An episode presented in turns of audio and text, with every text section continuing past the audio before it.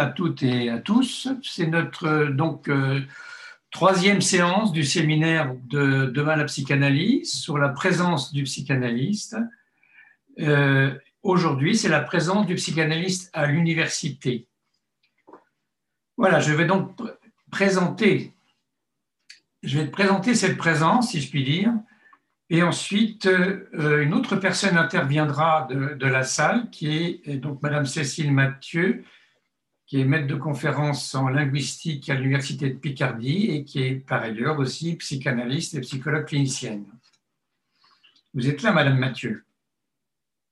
Non, je ne m'entends pas. Bon. Si, si, je suis là, oui, oui. Voilà, très bien. Bonjour, Madame. Donc, euh, allons-y. Euh, je dirais avec un mauvais jeu de mots que les étudiants à l'époque faisaient, nous avons du pain sur la planche. Je dis que c'est un mauvais jeu de mots parce que ce signifiant la planche est aussi un patronyme de Jean Laplanche, dont je vais avoir à vous parler beaucoup dans cette histoire de la psychanalyse à l'université. Alors, cette question de la présence du psychanalyste à l'université est une question brûlante et d'actualité je pensais qu'Elisabeth Rodinesco, la seule historienne de la psychanalyse en France qui s'y soit pleinement consacrée depuis 40 ans, pourrait nous la traiter. Qu'elle était la mieux placée pour le faire? Elle a refusé, ne voulant pas, je la cite, participer à un enterrement de première classe. J'ai donc sollicité d'autres universitaires et amis, croyais-je, que j'ai bien connus aussi. Les professeurs Paul Laurent Assoun, Anne Bourguin, le maître de conférence Olivier Douville. Les deux premiers ne m'ont jamais répondu. Le dernier m'a fait une réponse un peu sèche, mais polie. J'ai compris que quelque chose n'allait pas. J'ai ensuite renoncé à interroger les professeurs Alain Vanier et Patrick Guillemard, me disant que je n'obtiendrais, compte tenu de leur position universitaire, au mieux que des plaidoyers pro domo. À ce point, de ce point de vue, il suffit d'aller sur Internet voir un article de Guillemard, Lucas, Lepoutre qui s'appelle Faut-il enseigner la psychanalyse à l'université? C'est donc un entretien avec Patrick Guillaumard par Manuel Deluca et Thomas Lepoutre. C'est dans L'évolution psychiatrique 2020, euh, volume 85. Alors, vous verrez d'ailleurs que c'est sur des plaidoyers pro-domo parce que ce n'est pas la peine de les interroger. Ils sont pour le psychanalyste à l'université. Je n'ai pas interrogé mes deux amis, les professeurs Gérard Pommier et Fethi Benslama. Vous devez savoir, je pense, pourquoi. Euh,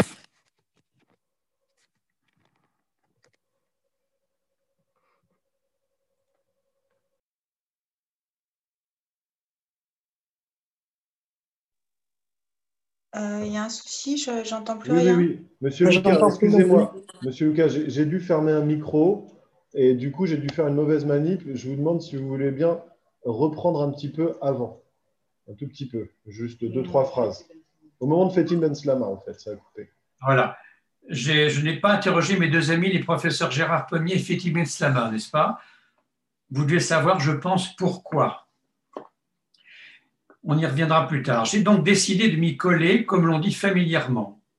Et j'ai trouvé que je ne pouvais faire mieux que m'appuyer sur le remarquable et incontournable travail d'Elisabeth Rudinesco et son histoire de la psychanalyse, que vous devez tous connaître en deux tomes. Ce sont donc les racines historiques, politiques, scientifiques de la question qui nous intéresse ici le plus, ce que l'on va démontrer.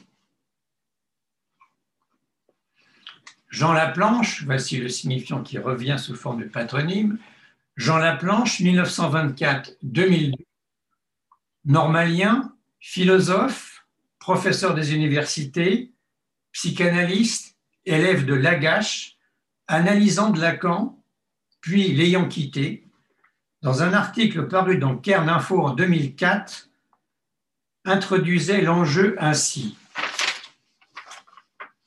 C'est donc la planche qui parle. En octobre 1994, dit la planche, après 19 années, la revue Psychanalyse à l'université arrêtait sa parution. Non pas par une décision interne, mais du seul fait de notre éditeur. J'écrivais alors, dit la planche, cette expérience, nous sommes fiers de l'avoir maintenue sur 19 années, soutenue par un lectorat limité mais fidèle et organisée en un comité de lecture dont les choix furent toujours, furent toujours marqués par la rigueur dans l'appréciation du sérieux, de la novation et, ce qui n'est pas la moindre vertu, de la lisibilité du style et de la pensée. Toutes qualités qui ressortissent prioritairement, sans exclusive aucune, à ce qu'on nomme tout simplement l'esprit universitaire. Nous réclamons de l'exemple freudien, dit toujours la planche, nous avons toujours su que académique et universitaire restaient des termes foncièrement opposés, que seule une plume trempée dans la malignité et l'envie se plaît à confondre la planche continue. Dans une courte page, j'annonçais à cette fin une suite et, fait notable, sous le titre prévu de La recherche psychanalytique. Il aura fallu dix ans pour qu'un tel projet renaisse sur les lieux mêmes de Paris 7. Le titre de l'ancienne revue lui-même sonnait comme un défi en tout cas comme l'affirmation que la psychanalyse à l'université devait regagner et maintenir la place qui lui revient comme discipline à part entière. L'histoire de la revue fut ponctuée en parallèle par la présence et l'aventure de la psychanalyse à Paris 7. Aventure de l'UR des sciences humaines cliniques, créée dans l'élan de 1968 et l'émancipation sans cesse, à reconquérir d'une psychologie clinique inspirée par la psychanalyse. Par rapport à une psychologie qu'on disait alors expérimentale, seule l'épithète a changé. Aventure d'un laboratoire de psychanalyse créé d'emblée et prétendant non pas fédérer, mais féconder, grâce à la confrontation passionnée mais sereine des points de vue. Aventure enfin d'un doctorat de psychanalyse qui fut attaqué violemment et parfois avec mauvaise foi par ceux qui croyaient y voir une institution menaçant la leur, mais qui a survécu contre vents et marées. Voilà en introduction ce que nous disait la planche dans ces années-là. Alors je pourrais dire tout de suite, tout cela était dit. Tout était dit, pardon, tout était dit. On peut s'arrêter là. Ou presque. Mais c'est un peu plus complexe que ça. Mais donc l'affaire de l'introduction de la psychanalyse et donc des psychanalystes à l'université commence bien avant. C'est Chandor Ferenczi, à qui fut confiée dans l'histoire du mouvement psychanalytique la première chaire universitaire d'enseignement de la psychanalyse, lors de la très courte période de la République des Conseils en Hongrie, sous le régime communiste de Balakoun de mars à août 1919. Voici donc le début. En France, c'est avec Daniel Lagache, 1903-1972, normalien, philosophe, interne des hôpitaux psychiatriques à Sainte-Anne, médecin psychiatre et professeur des universités, Sorbonnard, comme on dit, il avait la chaire de psychologie générale à la Sorbonne, d'obédience libérale, Lagache, qui s'inscrit dans le droit fil du courant de l'école française de psychologie et la tradition française de la médecine psychologique. En effet, il est l'héritier de Théodule Ribaud, Alfred Binet et Pierre Janet en tête.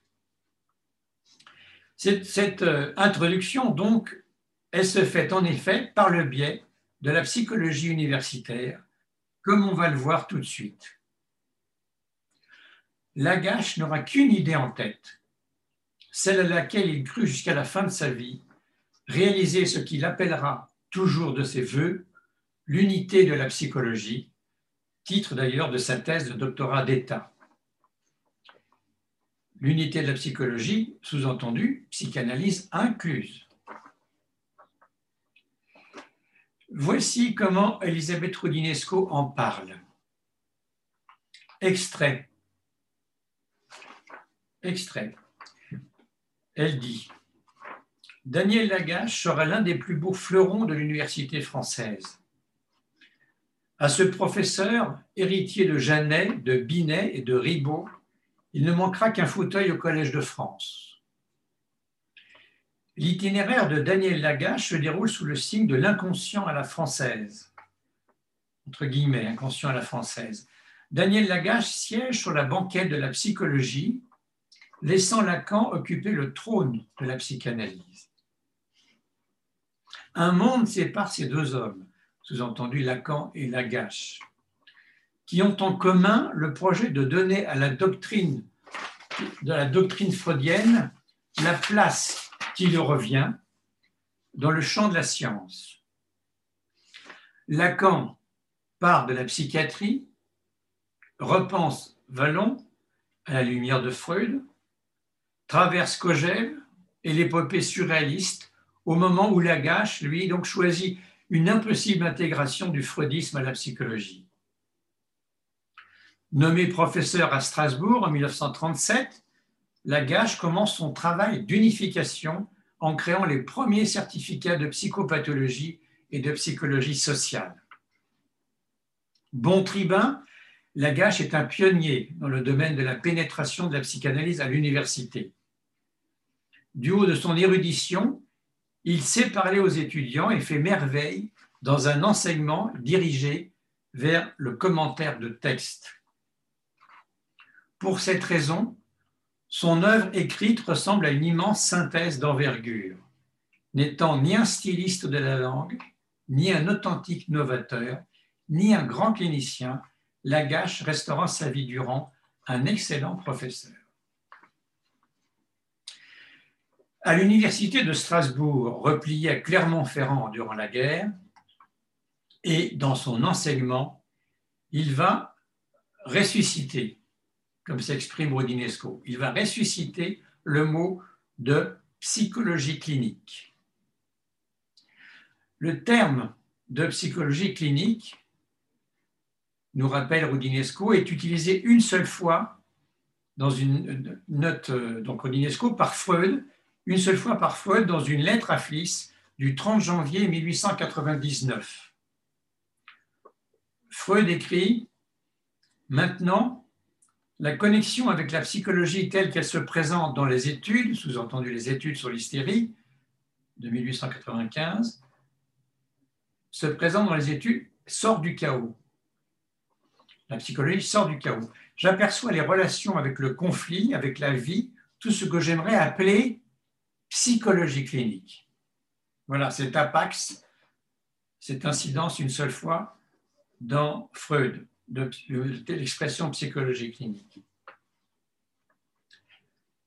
Alors, cette obstination, dont fera preuve jusqu'au bout Lagache, voulant à tout prix créer, fonder l'unité intégrative, dirions-nous aujourd'hui, de la psychologie, introuvable et improbable comme une, avec un grand U, alors que manifestement les courants de la psychologie se sont toujours écharpés, voulant chacun dominer le paysage psy. Psychologie dite clinique, psychologie expérimentale, psychologie sociale. Mais il sera néanmoins à l'origine, la gâche, du fameux vocabulaire de la psychanalyse qu'il confie à Laplanche et Pontaliste dans le même esprit universitaire d'ailleurs, ce qui n'empêche pas, ce qui n'empêche pas de nourrir, de nourrir quoi? La suite de la page suivante. Ce qui n'empêche pas de nourrir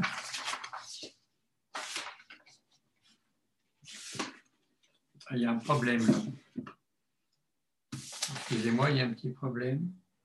Ce qui n'empêche pas de nourrir, toutes mes excuses, ah oui, bien sûr, ce qui n'empêche pas de nourrir avec son condisciple, le grand épistémologue des sciences que, fut Georges Candide Guilhem, une amitié indéfectible malgré tout ce qui les oppose à ce sujet. C'est une grande amitié, de condisciples d'ailleurs, hein. c'est une grande amitié, mais ils sont absolument opposés l'un à l'autre, on va l'entendre maintenant. Je vais citer à nouveau Rodinesco. En décembre 1956, dit Rodinesco, Georges Canguilhem prononce au Collège de philosophie une admirable conférence sur la psychologie. Tout en rendant hommage à son ami Lagache, il torpille l'ensemble de son édifice et ouvre ainsi la voie pour de jeunes futurs lacaniens à la possibilité d'un combat antipsychologiste qui réduira à un néant théorique l'entreprise lagachienne. Il traite la psychologie de philosophie sans rigueur, d'éthique sans exigence et de médecine sans contrôle. Il termine par cette superbe phrase qui deviendra célèbre. C'est donc très vulgairement que la philosophie pose à la psychologie la question Dites-moi à quoi vous tendez pour que je sache ce que vous êtes. Mais l'on peut aussi s'adresser aux psychologues, dit Canguilhem, sous la forme, une fois n'est pas coutume, d'un conseil d'orientation et dire, quand on sort de la Sorbonne par la rue Saint-Jacques, on peut monter ou descendre. Si l'on va en montant, on se rapproche du Panthéon, qui est le conservatoire de quelques grands hommes. Mais si on va en descendant, on se dirige sûrement vers la préfecture de police. Ça me rappelle comment Lacan réduisait ça aussi. Lacan disait que la psychologie, c'était toujours une glissade de toboggan de la Sorbonne jusqu'à la préfecture de police. Ce qui voulait dire que la psychologie, c'est fait pour servir. Servir les institutions et le pouvoir. Ça, c'était lui Lacan. Alors, maintenant, rien n'aboutira, cependant, dans cette progression-régression de l'intronisation de la psychologie à l'université dans les années 50 et 60 jusqu'à la veille de mai 68, avec ou sans la psychanalyse à ses côtés, voulant, ne voulant pas, nolens volens, jusqu'au coup de tonnerre des événements et aux chamboulements politico-sociaux de mai 68, jusqu'à y compris pour la, pour la réorganisation de l'université.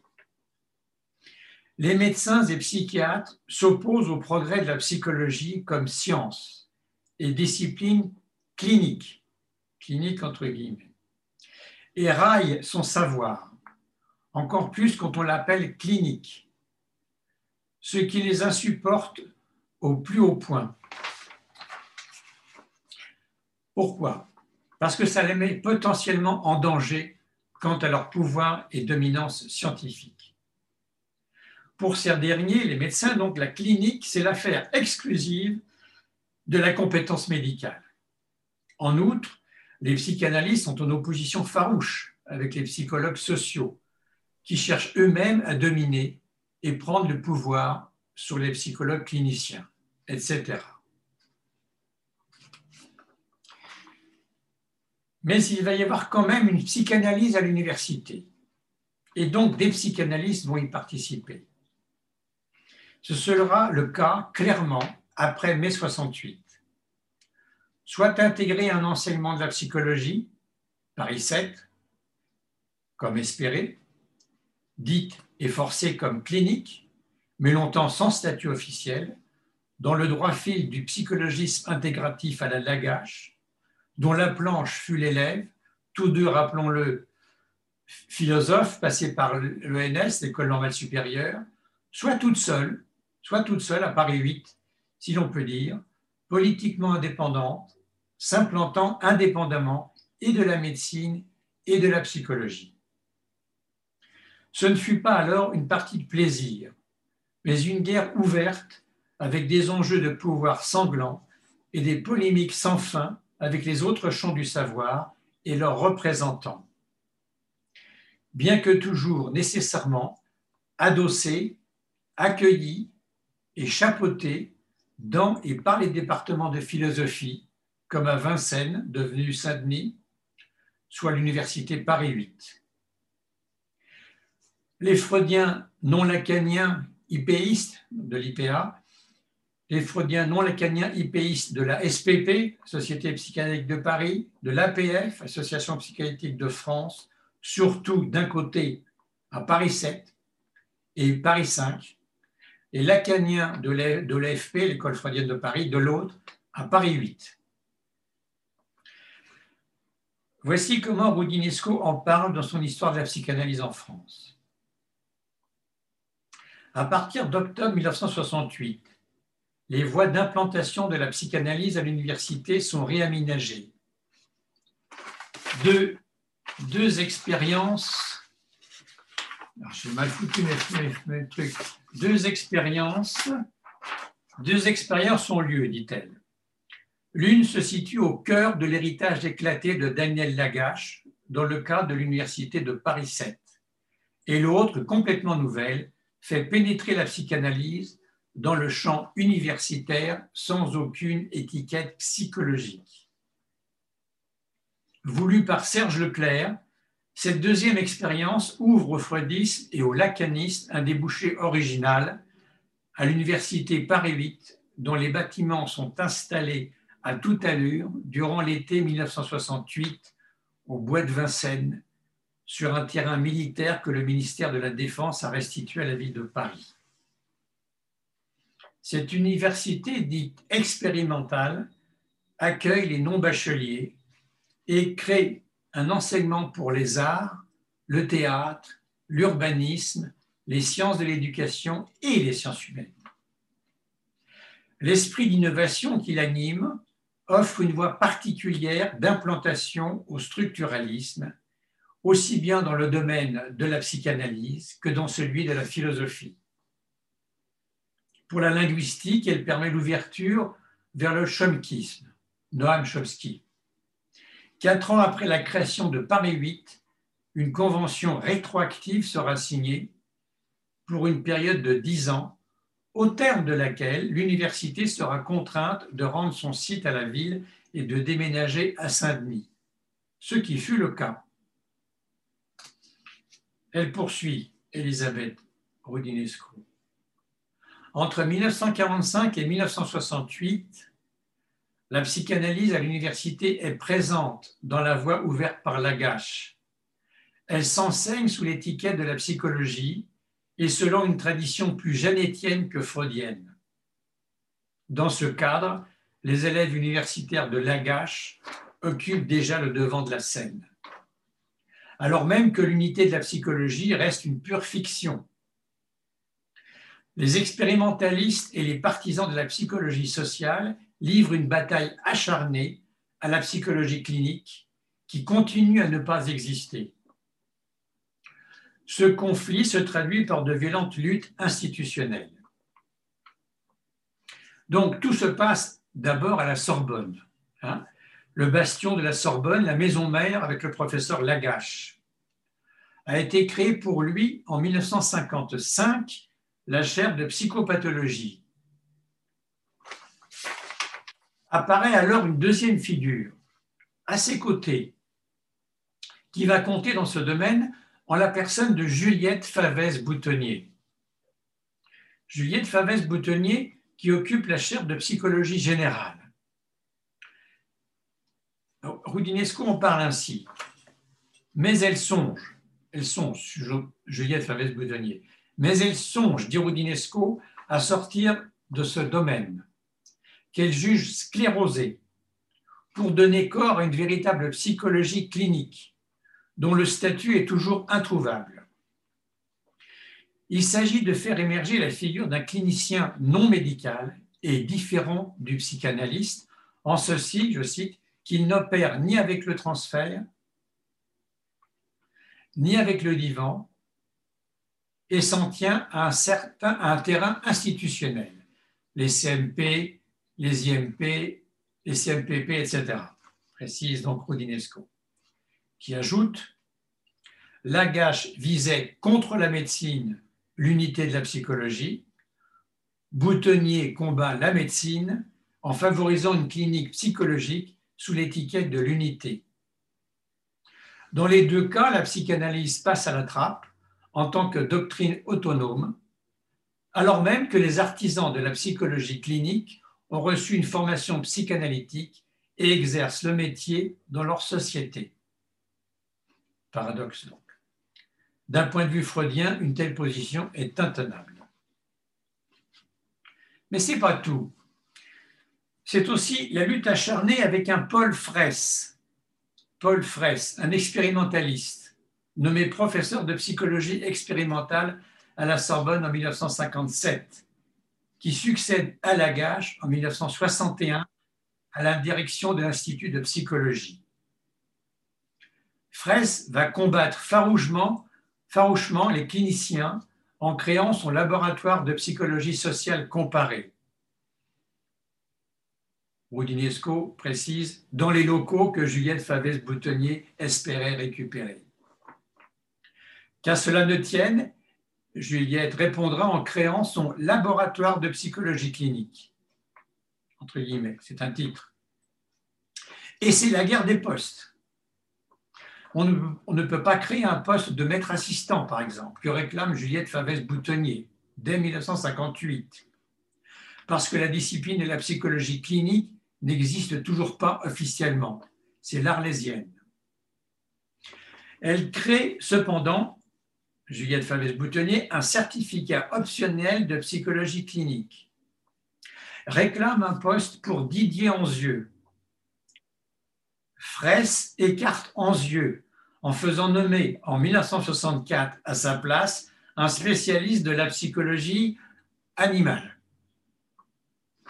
Anzieux, dit Roudinesco, émigre à la faculté de Nanterre pour y, pour y poursuivre un enseignement d'inspiration plus psychanalytique. C'est ensuite comme ça que Anzieux fera carrière à Nanterre, comme certains d'ici le savent.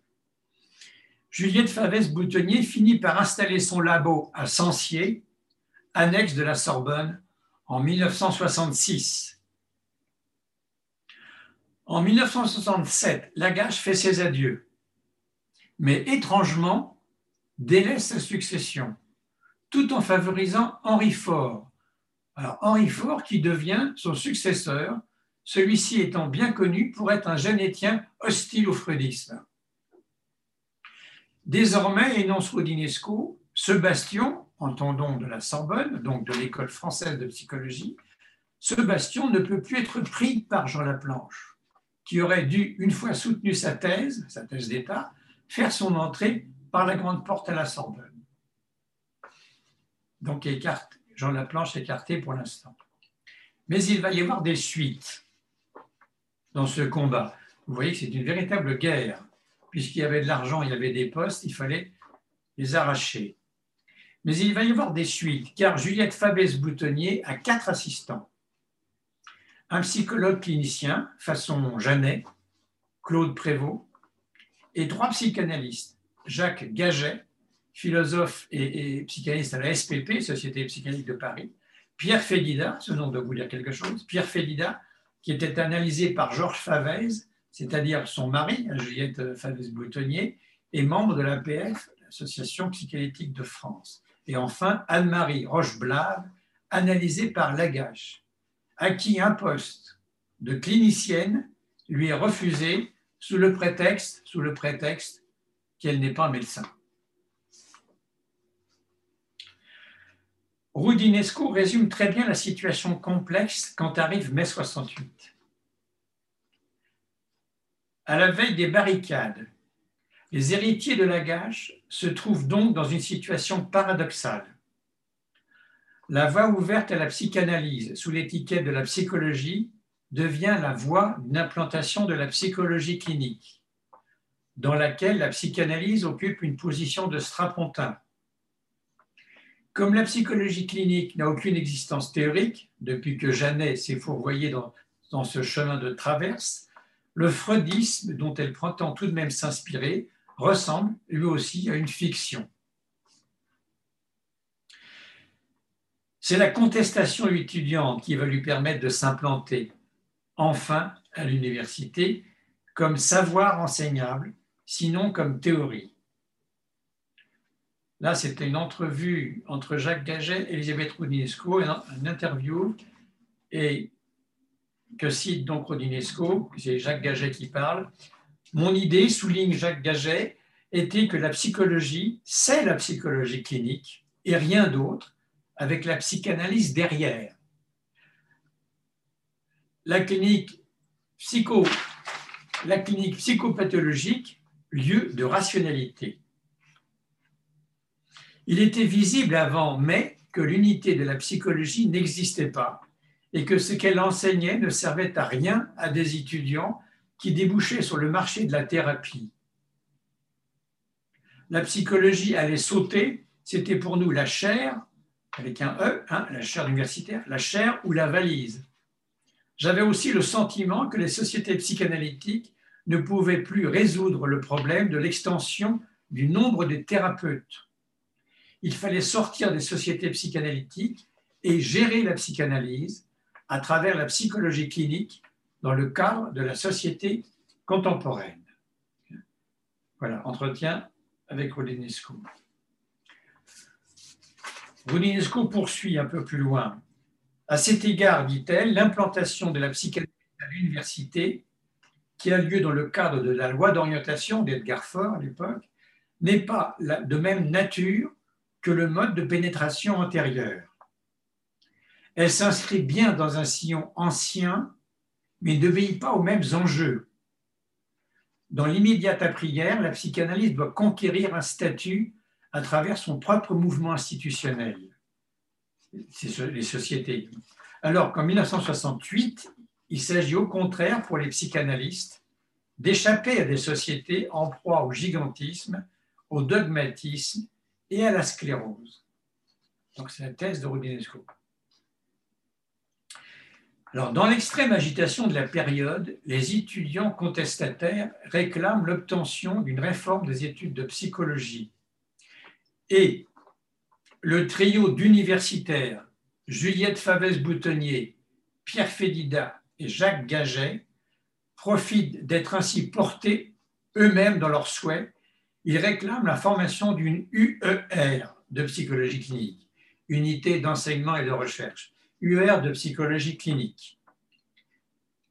Ils sont bien sûr, si je dis bien sûr, mais ils sont contrés par un groupe rogerien, donc de la théorie de Carl Rogers. Ils sont contrés par un groupe rogerien, celui de Paul Arbus Bastide, d'André Lévy et d'Ophélia Avron, Ophélia Avron de la SPP. Eux veulent une UR de psychologie sociale.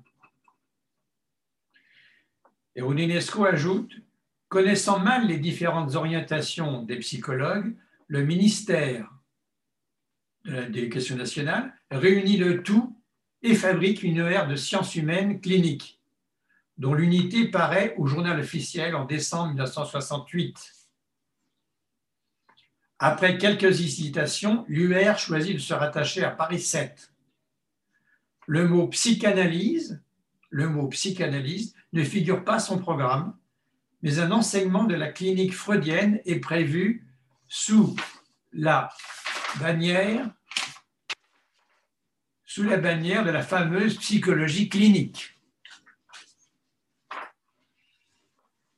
Paul Arbus Bastide en est le premier président. Ce n'est pas un ami de la psychanalyse, hein, comme vous le savez maintenant. Paul Arbus Bastide en est le premier président.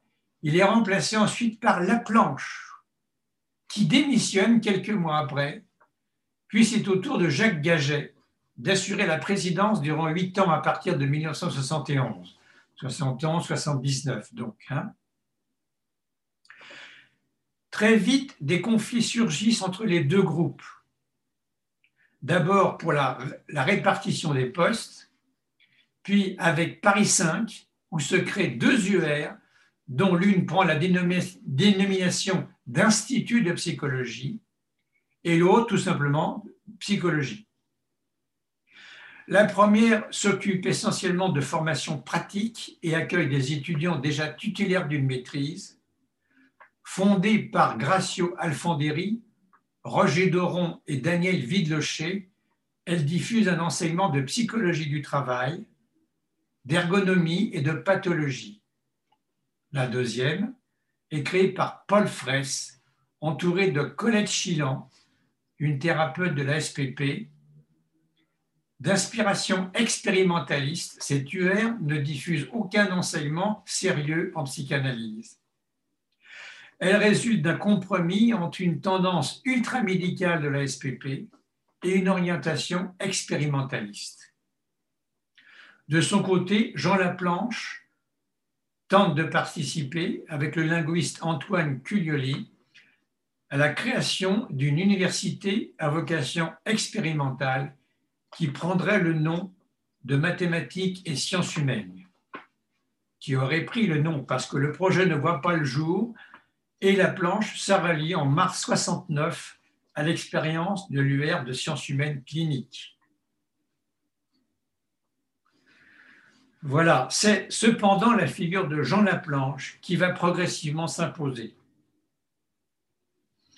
Peu intéressé par la psychologie clinique, Laplanche, explique Roudinesco, est le premier à introduire officiellement le mot psychanalyse dans cette expérience en créant durant l'année 69-70 1969-1970 un laboratoire de psychanalyse et de psychopathologie, dont le programme se divise en quatre axes de recherche.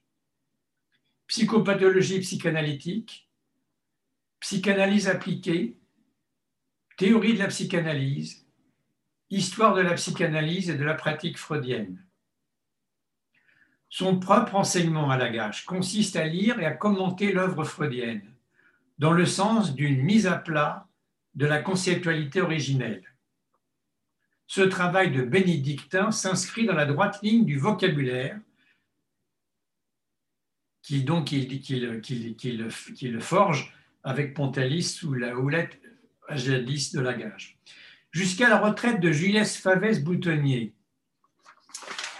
Jusqu'à la retraite de Juliès Favès-Boutonnier, la psychologie clinique cohabite tant bien que mal avec la psychanalyse, mais ensuite de nouveaux conflits surgissent entre Jean Laplanche et ses collègues, Félida particulièrement, c'est moi qui l'ajoute, qui finissent par se rallier à lui, en fin de compte. Le laboratoire sert d'emblème freudien à l'ensemble de l'expérience. Laplanche poursuit, va poursuivre sa montée en puissance en fondant en 1975 la revue bien nommée Psychanalyse à l'université, dans laquelle il se publie lui-même et ses proches collaborateurs. Ses proches collaborateurs universitaires de Sancier et membres de l'APF, l'Association psychanalytique de France. C'est une véritable annexe de Sancier de nouveaux conflits entre les enseignants de la psychologie clinique et, les psychanalystes vont se faire jour autour de la création maintenant des DEA, les diplômes d'études approfondies, c'est-à-dire du premier stade du doctorat. En 1974, c'est le, DEA de la planche qui s'intitule de psychologie, de psychopathologie clinique et psychanalyse. Psychopathologie clinique et psychanalyse en défendant, dit Roudinesco, une politique de noyau dur et de décentrement de la psychanalyse à l'intérieur de la pluridisciplinarité. La, planche écrit à ce moment-là, la psychanalyse, donc dit-il, ne doit pas être au centre d'une formation.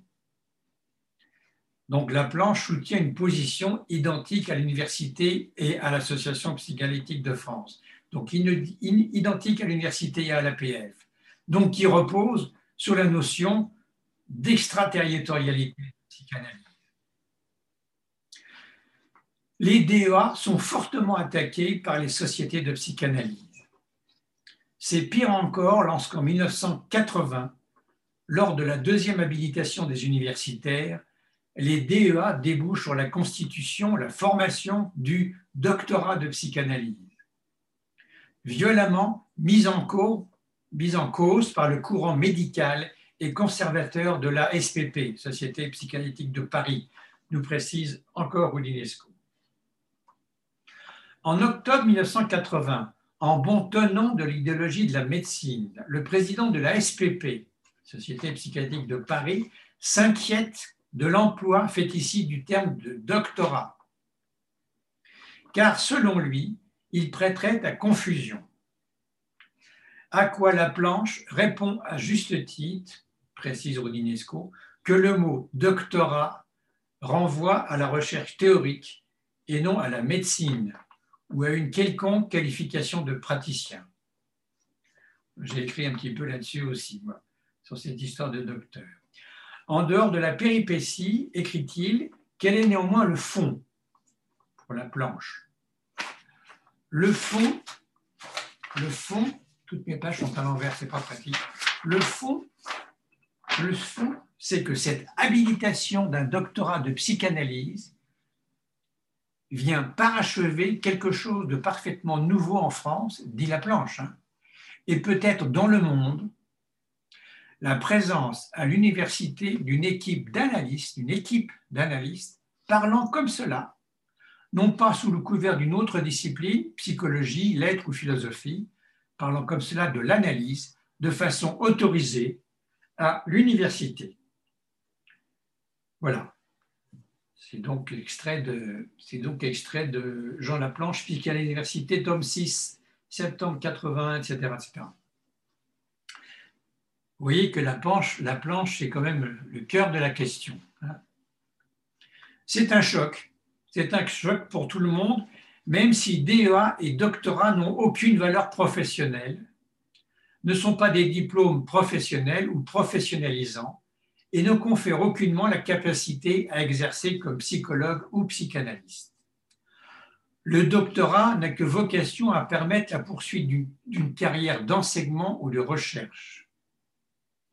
Ainsi, précise encore Odinesco, autrement dit, les étudiants qui veulent devenir psychologues cliniciens sont renvoyés au diplôme d'études supérieures spécialisées, DESS, pour pouvoir accéder aux établissements de santé, tandis que ceux qui préfèrent la psychanalyse sont plutôt orientés vers les divans.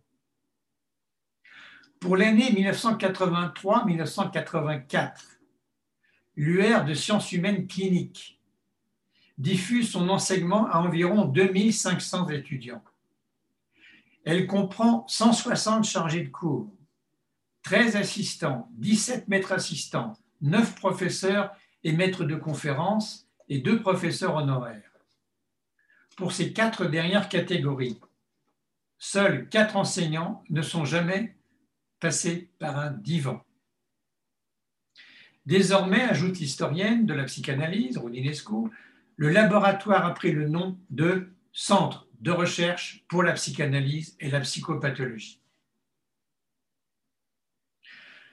Voilà, ainsi va le bastion de Paris 7, sous la houlette menée d'une poigne de fer par un Jean Laplanche, agrégé de philo, médecin, psychanalyste, professeur d'université, directeur de l'UR de sciences humaines cliniques, membre de l'APF, à la tête d'un royaume éditorial où il a succédé au PUF, aux presses universitaires de France, à Lagache.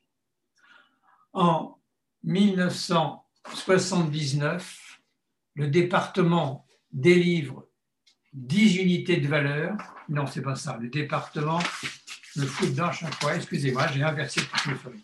Le département fondera une nouvelle collection intitulée Voix nouvelle pour la psychanalyse. Voici pour Paris 7. Tout autre est ce que l'on appelait l'expérience de Vincennes. Mais à elle deux, elle constitue sans aucun doute l'essentiel de la présence du psychanalyste à l'université. Comme Sancier aurait été le symptôme de la crise du courant lagachien éclaté Vincennes va devenir le symptôme de l'école freudienne de Lacan jusqu'à son explosion. C'est la première fois avec Vincennes qu'un enseignement psychanalytique s'installe à l'université, détaché de toute dépendance et supervision de la part de la médecine ou de la psychologie. Cet enseignement est intégralement lacanien. Ainsi en parle Rudinesco. L'université d'après-mai sert de terrain d'implantation aux trois courants majeurs de l'histoire française de la psychanalyse. La voie lagachienne éclatée à Paris 7 sous la bannière de la psychologie clinique, la voie médicale apparaît 5 sous l'étendard de l'expérimentalisme ou d'une psychologie dite entre guillemets scientifique, la voie lacanienne apparaît 8. Pour Vincennes, sur fond de difficultés croissantes, structurelles et théorico-politiques de l'école freudienne de Paris durant les douze dernières années de l'école de Lacan. En effet, celle-ci qui risque de plus en plus de souffrir de sclérose, de la sclérose, du dogmatisme et du déclin de son maître, c'est à son premier et plus proche disciple, Serge Leclerc, que l'on doit d'avoir initié cette expérience, entre guillemets. Et ceci est rendu possible par la farouche volonté du dit Leclerc de se battre à cette fin dès juillet 1968, dans un esprit d'invention et d'ouverture qui le caractérise, avec en arrière-fond une scission avec la création donc du quatrième groupe qui quitte Lacan à cause de l'invention lacanienne de l'impasse en 67, tout en côtoyant dans le même bateau Georges Canguilhem, Jacques Derrida, Michel Foucault. Excusez du peu. L'idée de Leclerc L'idée de Leclerc dit, l'idée Roudinesco, est de créer un lieu universitaire réservé aux praticiens de l'inconscient, qui soit le plus éloigné possible de la psychologie. C'est pourquoi le département de psychanalyse ne se constitue pas en UR, mais se rattache à l'UR de philosophie où enseigne Gilles Deleuze. François Châtelet et bien d'autres. Leclerc, avec Foucault, invite aussi Jacques-Alain Miller, qui choisit d'aller au département de psychanalyse. C'est l'époque des engagements politiques. Et Miller est membre, dès le printemps 69, de la GP, la gauche prolétarienne. Cependant, à la fin du mois de décembre 68, dit Roudinesco, le centre universitaire de Vincennes Paris 8 ouvre ses portes dans un immense fracas contestataire. Les assemblées générales d'étudiants, dominées par les gauchistes, refusent le processus électoral qui doit mettre en place les institutions. Bientôt, l'université est occupée et le 31 janvier 1969, Raymond Las démissionne. Le doyen, hein. L'inspecteur général CIT le remplace sans pouvoir empêcher la poursuite de l'agitation. Le département de psychanalyse commence donc à fonctionner au milieu des troubles. Selon le système en vigueur, il distribue ce qu'on appelle des unités de valeur. Terme nouveau. Aucun cursus n'est imposé aux étudiants, qui peuvent choisir leurs UV dans n'importe quel ordre. Pour obtenir une licence, ils sont obligés de totaliser 30 UV, dont 20 dans une discipline dite dominante. En général, 10 UV sont choisis dans une discipline dite sous-dominante ou en catégorie libre. Le département fait partie de la dominante philosophie et à ce titre, il distribue des unités en sous-dominante ou en choix libre. À la différence de l'UR de Sancier, le département vincennois ne délivre ni diplôme ni formation clinique pouvant être utilisée sur le marché de l'emploi. Il s'agit d'un enseignement théorique inclus dans une formation philosophique ou littéraire. Tout équivoque est ainsi levé concernant le cursus psychanalytique, puisqu'en aucun cas les étudiants ne peuvent devenir des diplômés de psychanalyse à partir d'un tel enseignement. Néanmoins, l'intérêt porté à celui-ci peut drainer sur des divans un certain nombre d'étudiants, comme c'est le cas à Sancier, et personne ne s'en est plaint. Pour pour la première année, le département délivre des unités de valeur auxquelles correspondent 16 séminaires assurés, entre autres, par Michel Montrelet, Serge Leclerc, François Baudry, René Tostin, Jacques Nassif, Jean Clavreul, Claude Raban, Lucie Régaraille, Claude Dumézil, Michel de Certeau et Jacques-Alain Miller. Certains ne sont pas psychanalystes, mais tous sont membres de l'EFP, l'école freudienne de Paris l'école de Lacan. Plusieurs sujets sont abordés qui tournent autour de l'histoire du discours psychanalytique, de la logique de l'inconscient ou de la clinique. À l'EFP, à l'école freudienne, Vincennes et son expérience menée par Leclerc est violemment condamnée par ceux, justement, qui n'y participent pas. La critique porte aussi sur la notion d'unité de valeur qui reste incomprise. Concernant Vincennes, et étonnamment, Lacan est contre. Durant les assises de l'EFP, École freudienne de Paris, qui va voir une nouvelle scission puis la fondation du quatrième groupe, et malgré son évidente hostilité, dit Elisabeth Rodinesco, Lacan garde le silence. À partir de mai 1969, il sait qu'il va être expulsé de l'ENS, de l'École normale supérieure, et progressivement, il décide de torpiller l'expérience de Leclerc, tantôt en douceur et tantôt en violence. Entre ces deux hommes attachés l'un à l'autre depuis 25 ans, le conflit est inéluctable. Toujours en quête d'aventure, Leclerc étouffe entre les murs de la maison lacanienne.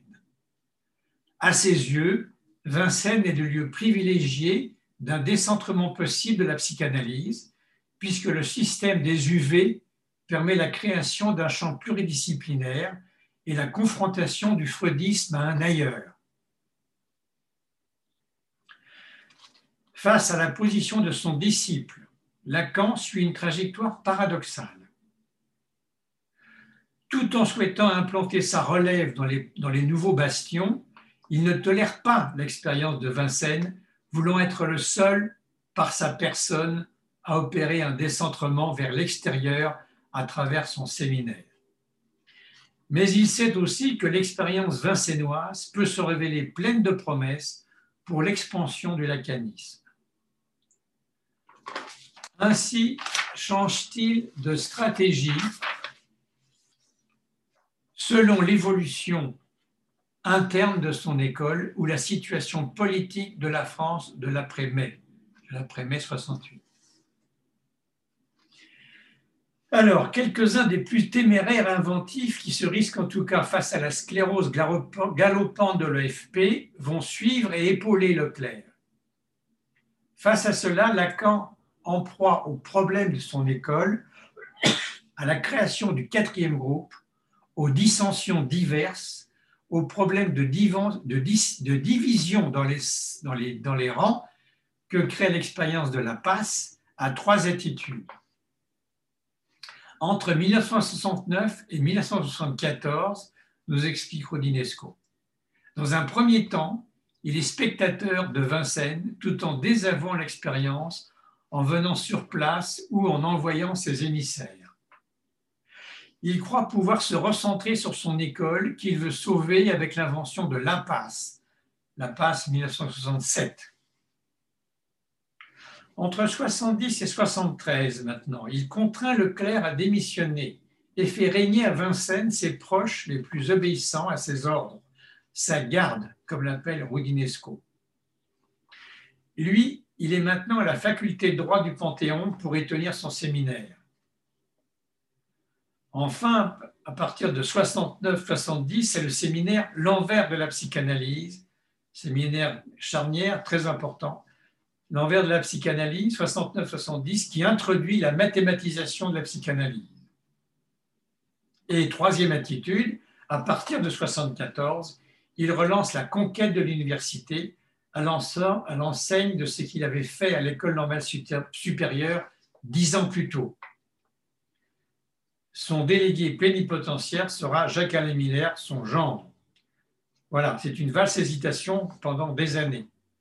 Pour, contre, contre, pour, pour, contre. Autour de mars 1969, Leclerc est en difficulté à Vincennes avec l'organisation des études, les élections, l'agitation politique. L'OFP, en outre, l'accuse de tous les maux, jusqu'à le taxer de révisionniste. Pour sortir du piège d'Iroudinesco, il propose de transformer le département en une UR autonome à vocation de recherche. Il pense pouvoir détacher la psychanalyse de la dominante philosophique et, favoriser la confrontation avec d'autres secteurs d'enseignement, l'UR de Sancier et le CNRS notamment. Lacan, qui ne supporte pas la concurrence de prestige que lui fait son disciple, fait échouer Leclerc en venant à Vincennes y faire quatre conférences que l'histoire appellera les impromptus de Vincennes. Non seulement, dit Elisabeth Roudinesco, il veut être le seul à régner par la parole, mais il profite de l'occasion pour mettre le feu aux poudres et déstabiliser l'expérience vincennoise. Au début du mois de décembre, Lacan débarque à Vincennes, nanti de sa formidable puissance verbale. À partir de janvier 70, Serge Leclerc est attaqué de toutes parts. En été, après un deuxième impromptu, donc une deuxième intervention de Lacan à Vincennes, Lacan obtient le renversement du rapport de force en sa faveur. La situation devient impossible pour Leclerc qui démissionne et laisse la place à Jean Clavreul. Pendant presque quatre ans, un collectif va gérer le département en obéissant aux directives de la rue de Lille. La rue de c'est le domicile, le cabinet de Lacan, comme tout le monde doit le savoir, je pense. C'est un règlement de compte entre les deux amis. C'est aussi le pouvoir régalien de Lacan qui s'impose en réclamant la soumission de Leclerc. Leclerc, qui est toujours dans cette idée d'introduire la subversion lacanienne dans l'université, va continuer un temps dans son style d'ouverture à tous les courants contradictoires de l'OFP et à toutes les expressions du lacanisme. Le séminaire de Lacan, 1969-70, je répète, l'envers de la psychanalyse, marque la relève logicienne de la psychanalyse lacanienne. Elle est soutenue par Miller, Jacques-Alain Miller, et ses condisciples, les normaliens de la rue d'Ulm, et leur revue Les cahiers pour l'analyse. Puis, avec l'invention des mathèmes, Lacan va changer d'avis concernant l'université. La psychanalyse lui semble à nouveau enseignable, en tout cas transmissible, après et malgré qu'il se soit avéré que le discours universitaire était incompatible avec le discours du psychanalyste. C'est alors la véritable entrée de Jacques-Alain Miller, militaire, oui, ça, va très bien, Jacques-Alain Miller sur la scène. Mon lapsus est tout à fait intéressant. En 1972, après avoir quitté la GP, la gauche prolétarienne, Miller commence à transcrire, c'est-à-dire établir, dans le sens d'une transmission possible de la théorisation de Lacan, voire de son enseignement commence donc à transcrire et établir le séminaire de ce dernier, de Lacan. C'est le séminaire livre 11 qui paraît en 1973, premier séminaire à être édité donc au seuil. Hein, euh, Jacques-Alain Miller et Val. Leclerc a quitté Vincennes en 70 et cherche toujours l'ouverture, l'éclatement même de ce qu'il nomme sans raison non sans raison, excusez-moi, non sans raison, c'est vrai, non sans raison, il nomme ça, Leclerc, l'incestocratie psychanalytique. L'incestocratie psychanalytique. Milieu incestueux. Tout en restant passionnément lacanien, fidèle à Lacan. Leclerc participe dès 1974 aux réunions et séminaires rencontre de confrontation de son ami René Major, que, votre serviteur a vécu avec grand bonheur à ce moment-là, c'était une bouffée d'air. Confrontation avec René Major. De toute façon, euh, Leclerc était ami avec un peu tout le monde. Ce qui est, à mon avis, plutôt une qualité. Pas une compromission, mais une qualité. Miller, lui, décide à l'inverse de réorganiser, on pourrait dire manu militari, le département de l'Université de Vincennes sur ses propres nouvelles bases. Cela consiste, puisque Vincennes se réclame du lacanisme, à mettre Lacan à la tête du département. Lacan qui n'a cependant aucun titre, aucun titre universitaire à faire valoir en ce sens à l'université. Qu'à cela ne tienne, Miller sera son représentant administratif, son délégué. Lacan, maître et patron du département universitaire de Vincennes, c'est ce que le doyen Friot propose à Lacan le 9 novembre 1974, lors d'un dîner d'ailleurs privé. Donc le 9 novembre 1974, le doyen Friot propose à Lacan hein, d'en faire le patron. Lacan remercie poliment Friot, mais délègue cet enseignement qu'il accepte quand même, réclamé, pour deux ans, dit-il, à Miller. Merci beaucoup, je ne le ferai pas, mais voici Miller qui va le faire à ma place. Miller, aidé de Clavreul, puis de Melman. Sorte de triumvirat, Miller-Clavreul-Melman, qui dirigera le département. Tout le monde se réunit rue de Lille, chez Lacan. Clavreul ne suit pas. Il est mal à l'aise. Il ne suit pas, il se révolte même, puis cède, malheureusement. Cède et accepte de laisser les pleins pouvoirs à Miller et Melman. C'est la soumission qui est demandée. Soumission de tous au maître Lacan via son représentant ici-bas, Miller, qui a tout pouvoir exécutif et ne s'en prive pas. Il y a des rebuffades, certes, diverses, mais tout le monde finit par entériner le projet de Lacan-Miller. À partir de la mi-octobre, Miller dirige toutes les affaires du département, avec le soutien de Lacan. Des projets sont demandés aux futurs enseignants. Seuls les projets dans la ligne de Miller sont acceptés. Les nominations font de même, sous la houlette, de Jam. Jam, J.A.M.. Miller. On l'appelle, l'appelait Jam. Jam. C'est quoi, Jam C'est marmelade un peu, non, c'est ça. Certains désignent ce qui est en train de se réaliser du terme, c'est pas volé à mon avis, du terme d'épuration. Ce n'est pas trop fort. Les frondeurs enseignants sont écartés, exclus, les dociles sont nommés et l'affaire universitaire est jouée. Voilà, donc c'est c'est la servitude volontaire qui fonctionne à outrance. C'est sur celle-ci que s'appuie Miller. Tous les enseignants nommés apposent leur signature sur le projet, sur le projet Lacan-Miller, après avoir plus ou moins rechigné. La plupart s'exécutent et même ceux qui s'étaient violemment opposés à Miller s'exécute quand même, s'exécute comme dit si bien, si justement la langue française, s'exécute. On l'aura compris, c'est la prise de pouvoir de Miller, ce qu'on appelait son coup de force vincénois. Il décide de faire paraître un bulletin du département qui va s'appeler Bulletin périodique du champ freudien.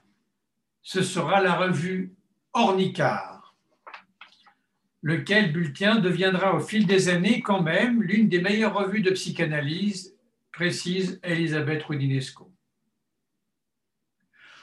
En 1976, avec l'appui de la garde lacanienne, ajoute Elisabeth Rudinesco, Miller créera un doctorat du troisième cycle du champ freudien, puis une formation permanente pour psychologues, infirmiers et travailleurs sociaux il fait ensuite reconnaître par le Conseil de Paris 8 un, je cite, diplôme de clinique psychanalytique.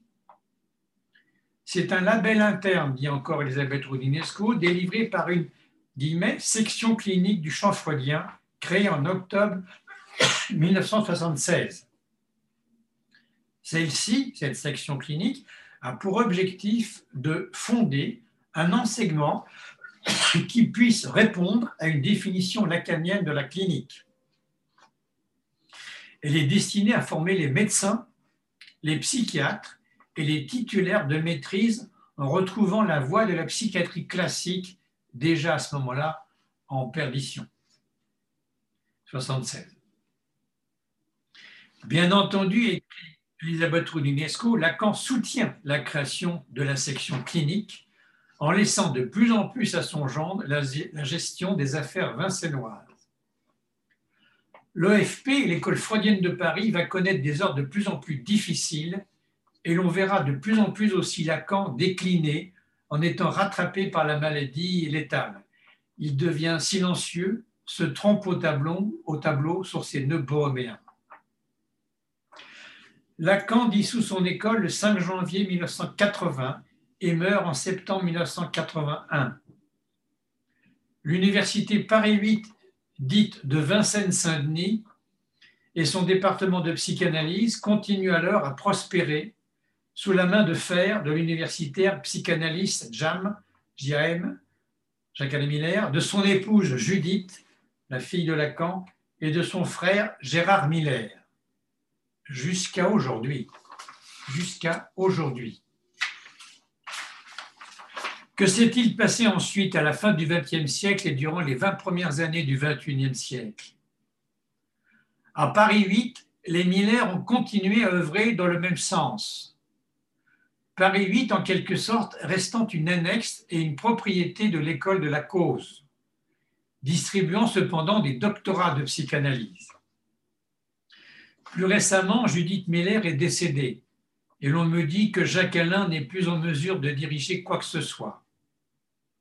Ouvrez le site de Paris 8, département de psychanalyse, vous tombez directement sur la, sur la gourmande photo du psychanalyste et professeur Gérard Miller, directeur du département de psychanalyse, école de la cause freudienne, universitaire, enseignant, psychanalyste. Tout y est subtilement un mélange, un mélange inextricable. Faites l'expérience d'aller voir. À Paris 7, ouvrez aussi le site. Ouvrez le site qui n'existe plus. C'est désormais Université de Paris. En effet, l'affaire Ben Slama Pommier, l'accusation subie par Fethi Ben Slama, qui était le directeur de l'école doctorale et qui était toujours en justice jusqu'à peu, mais qui vient de se conclure par un non-lieu, celui-ci vient d'être rendu, mais sans trop de publicité, cette affaire aura tristement contribué à faire s'effondrer la psychanalyse à l'université de Paris 7, en brisant perversement de surcroît la fin de carrière d'université et de chercheur de Fethi Benslava.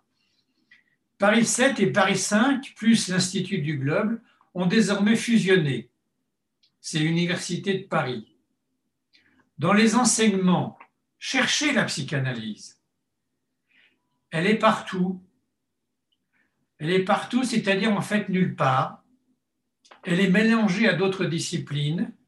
Elle n'existe jamais plus pour elle-même, par elle-même, dans les multiples formations et enseignements matinés de psychanalyse proposés.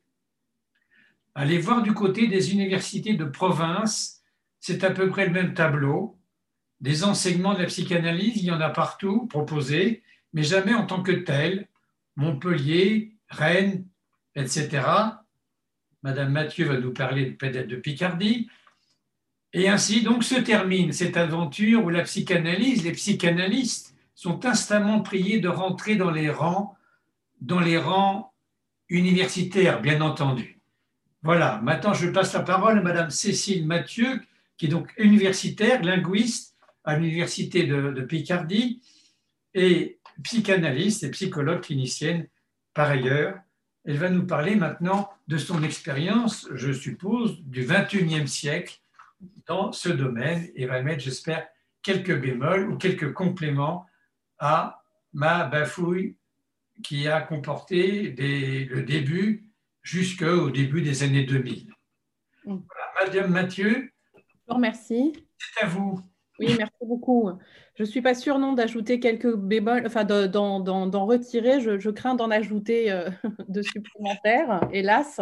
Et je comprends bien pourquoi Elisabeth Rudinesco euh, n'a pas souhaité euh, s'exprimer à ce sujet, parce que c'est vrai que le paysage est assez pessimiste alors, tout d'abord, je voulais remercier Philippe Moni et Ali Maraoui d'avoir pensé à moi pour m'associer à votre réflexion sur l'épineuse question du psychanalyste à l'université, comme s'intitule la séance de votre séminaire d'aujourd'hui, et qui, pour l'heure, s'est déclinée sous la thématique de la psychanalyse à l'université, telle que vous nous l'avez présentée avec clarté et, avec un tissage tout à fait éclairant, enfin, me concernant. Donc, euh, j'en profite pour vous remercier également, Monsieur Luca, de me réserver une place à la fin de votre communication euh, pour témoigner hein, plutôt que poursuivre votre réflexion. Et euh, ceci, je l'annonce déjà, je, ne vais prendre que quelques minutes et pas davantage à, la suite de votre propos. Donc, Philippe Moni et Ali Maraoui avaient pensé à moi, puisque, comme vous venez de le rappeler, je suis psychanalyste, donc j'exerce en cabinet. Et euh, j'ai exercé euh, en tant que psychologue clinicienne euh, pendant quelques années en institution, dans diverses institutions. mais je suis donc diplômée hein, d'un DESS de psychologie clinique et de psychopathologie de l'Université Paris 5, René Descartes, ce qui vous situera, hein, vis-à-vis -vis du propos que l'on vient d'avoir, un brin sur les alimentations académiques de mon diplôme dans la droite lignée de cette psychologie expérimentale et sociale, euh, tant décriée hein, par les tenants de la psychanalyse freudienne, réinterprétée par Lacan. Donc, euh, j'y ai souffert, hein, je dois dire, en tant qu'étudiante. mais je suis donc également diplômée d'un doctorat de linguistique générale de la même université, qui réservait encore à l'époque une place au structuralisme et au post-structuralisme, aujourd'hui euh, largement euh, décrié aussi. Donc, je viens donc euh, non en historienne de la psychanalyse, même si ma thèse tendait à creuser l'indépendant de l'histoire des premiers psychanalystes freudiens, mais plutôt en tant que témoin contemporaine de la déperdition de la psychanalyse sur les bancs de l'université, euh, et voyez qu'en effet, euh, la diversité euh, de la psychologie ne pouvait pas faire face à l'université. et bon, moi, je convoque Pommier parce qu'en 2008, dans, il intitulait un article L'enseignement de la psychanalyse est-il condamné à disparaître à l'université? 2008, c'est une date qui n'est pas anodine pour l'université puisque et pour la psychanalyse puisque c'est en effet au lendemain de la législation du titre de psychothérapeute que Pommier souligne la discordance, on va appeler ça comme ça, existant entre la place désormais faite de la psychanalyse au sein de la cité ou de la société, ou du moins de la psychopathologie du quotidien dans les discours médiatiques, de l'analyse des lapsus des hommes politiques, voire de leurs actes manqués, et la menace qui pèse alors euh, sur l'enseignement de la psychanalyse à l'université, qui, comme l'a montré M. Luca, tente à disparaître à coup de redéfinition de poste, de réorientation de la recherche au profit de la psychologie expérimentale, aujourd'hui nommée, comme vous le soulignez, euh, sciences cognitives, qui ont aujourd'hui, vous le savez, euh, le vent en poupe, au prétexte d'une objectivité censée mettre fin aux études empiriques estimées trop intuitives. Donc, euh, je suis issue hein, de cette jeunesse formée euh, par cet envahissement de la psychologie dans le savoir universitaire que dénonçait euh, Canguilhem. J'avais essayé un peu avant 2000, avec quelques camarades universitaires, de réformer notre maîtrise de psychologie clinique et psychopathologique en réclamant auprès de nos formateurs que ce diplôme nous offrit plus d'enseignements de psychanalyse et nous permette au moins le droit de faire notre mémoire de recherche dans la dite discipline, tandis que l'on nous orientait de façon contrainte vers la psychologie expérimentale, sociale ou développementale. Nous ne savions pas, euh, à l'époque, euh, contre quel mammouth, pour reprendre les, mots de Claude Allègre, nous nous heurtions, nous n'avions pas encore mesuré la puissance des forces en jeu. Nos enseignants de psychanalyse ne prirent d'ailleurs pas le risque de nous soutenir, ce qui est probablement le signe, sinon le symptôme de la parole du ou des psychanalystes à l'université euh, à la fin du XXe siècle et au début du XXIe siècle. Alors, non mécontente d'appartenir à une UFR de sciences humaines et sociales, la déception du contenu de mes études de psychologie m'ont orienté dès les premières semaines de ma formation à suivre en parallèle certains cours de sociologie, euh, davantage en linguistique, qui se transmettaient dans les amphithéâtres parallèles. Donc ces disciplines qui me semblaient davantage traiter des sciences humaines, mais également de la psychanalyse au détour d'enseignements de sémiologie. Euh, j'ai souvenir de celui d'Anne-Marie Houdbin, par exemple, qui était par ailleurs psychanalyste, ou de cours d'anthropologie où Freud et Lacan étaient parfois cités, ou du moins n'étaient pas encore fort clos. J'ai donc suivi un double cursus en linguistique qui m'a mené à un poste de maîtresse de conférence en linguistique à l'Université de Picardie-Jules Verne, après avoir fait une thèse sur les fondements théoriques de la grammaire de Jacques Damourette et Édouard Pichon. Pichon, comme vous devez le savoir, était un linguiste, mais également un psychanalyste du premier cercle euh, des psychanalystes freudiens en France. Lacan, vous le savez sans doute, se forma beaucoup à ses débuts euh, à ses côtés, aux côtés d'Édouard Pichon, notamment concernant les questions de la linguistique, du sujet parlant, de la syntaxe comme lieu de la révélation d'un inconscient structuré comme un langage. Ce sont donc via des chemins de traverse que j'ai pu poursuivre un peu mon travail sur le langage. Et donc, dès la fin des années 90, en tous les cas à Paris 5, mais on, voit les raisons euh, pour lesquelles j'y étais mal logée, euh, je ne pouvais euh, m'intéresser à la psychanalyse que par d'autres euh, disciplines que celle de la psychologie. Donc, ce sont par des chemins de traverse que j'ai pu poursuivre un peu mon travail sur le langage, incluant celui dont traite Lacan. je dis un peu parce que j'ai ouvert il y a quelques années mon master, notre master de sciences du langage aux étudiantes en orthophonie. Et j'ai beaucoup de mal aujourd'hui. Hein, je lutte contre la neuropsychologie et la psychologie cognitive pour faire entendre qu'il y ait un autre langage que celui moteur de la communication. Cette crise universitaire que dénonce Pommier en 2008 n'a fait qu'enfler depuis 2009, date à laquelle, vous le savez probablement, euh, Madame Pécresse a décidé de mettre en place la dite autonomie des universités, déjà guidée par les instances évaluatrices de l'AERS, devenues depuis HCERS, laissées aux mains d'experts désignés comme tels, qui décident qui décidèrent et décident toujours de ce qui est digne ou non d'être enseigné à l'université, de ce qui est ou de ce qui n'est pas dépassé. Vous connaissez, je pense, la place laissée à la psychanalyste, enfin en tous les cas, vous êtes au courant euh, désormais, après euh, le, propos de M. Luca, euh, sur les bancs de l'université. Cette crise de l'université, qui s'est soldée par une grève de plus de six mois en 2009, était portée, cas unique dans l'histoire de l'université française, tant par les étudiants que par le corps enseignant. L'université réclamait non la grève générale, mais un rêve général. Il y avait même des étiquettes hein, qu'on pouvait euh, se, mettre euh, sur euh, le paletot. Un rêve général, une utopie, pouvant s'opposer au monde marchand comme moteur de la formation universitaire. Dans les rues et les universités, l'on scandait que l'université n'était pas une entreprise. Pour autant, les universités produisaient déjà et avant cela, de plus en plus de formations destinées au marché du travail. En témoignent tous les DESS spécialisés en psychologie ou masters professionnels, comme on les nomme aujourd'hui, des autres disciplines destinées à répondre aux impératifs de l'offre et de la demande, se familiarisant au marketing, aux attractions de mode, plutôt que de s'atteler à la recherche. Plus de dix ans plus tard, les diplômes universitaires sont destinés à répondre en grande part aux profils de postes déjà profilés par le marché du travail. Les DEA se vident, les DESS se remplissent. Les masters pro et les masters de recherche. Toutes les disciplines fondamentales et non appliquées sont depuis longtemps nommées par l'AERS disciplines minoritaires et sont traitées comme les langues, comme des disciplines en danger. L'ethnologie, les langues anciennes, la physique fondamentale, les mathématiques, la philosophie et bien entendu la psychanalyse sont en voie de disparition et condamnées probablement à disparaître. La sémiologie, que l'on peut prendre également pour autre exemple, avec laquelle Roland Barthes espérait pouvoir déconstruire les idéologies petites bourgeoises, fait aujourd'hui l'apanage des sciences dites de l'information et de la communication, du marketing et du commerce.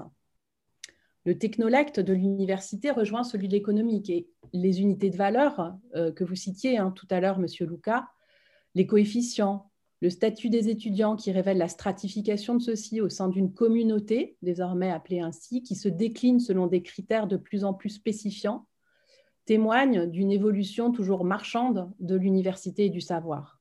Les étudiants sont des clients à satisfaire. Or, pour autant, la crise qui traverse aujourd'hui encore hein, l'université, puisque nous étions en grève euh, l'année passée euh, et dont l'épidémie euh, a fait taire le mouvement, notamment contre la loi de la programmation pluriannuelle de la recherche, qui condamne encore une fois supplémentaire les disciplines fondamentales à obtenir moins de moyens, et dont la loi vient de passer le 24 décembre dernier.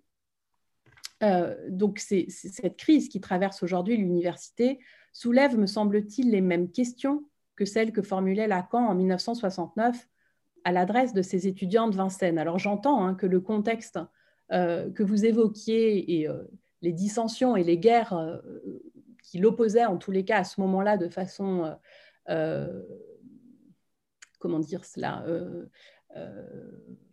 déloyale à M. Leclerc, en tous les cas, euh, et la façon dont il a procédé à Vincennes, il soulève néanmoins un propos qui me semble tout à fait euh, d'actualité encore.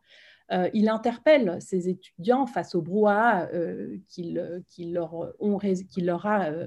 que ces étudiants leur ont réservé en leur disant Vous êtes le produit de l'université et vous prouvez que vous êtes la plus-value, ne serait-ce qu'en ceci, ce à quoi non seulement vous consentez, mais ce à quoi vous applaudissez, et je ne vois pas ce en quoi j'y ferais objection, c'est que vous vous sortez de là, vous-même égalé à plus ou moins d'unité de valeur.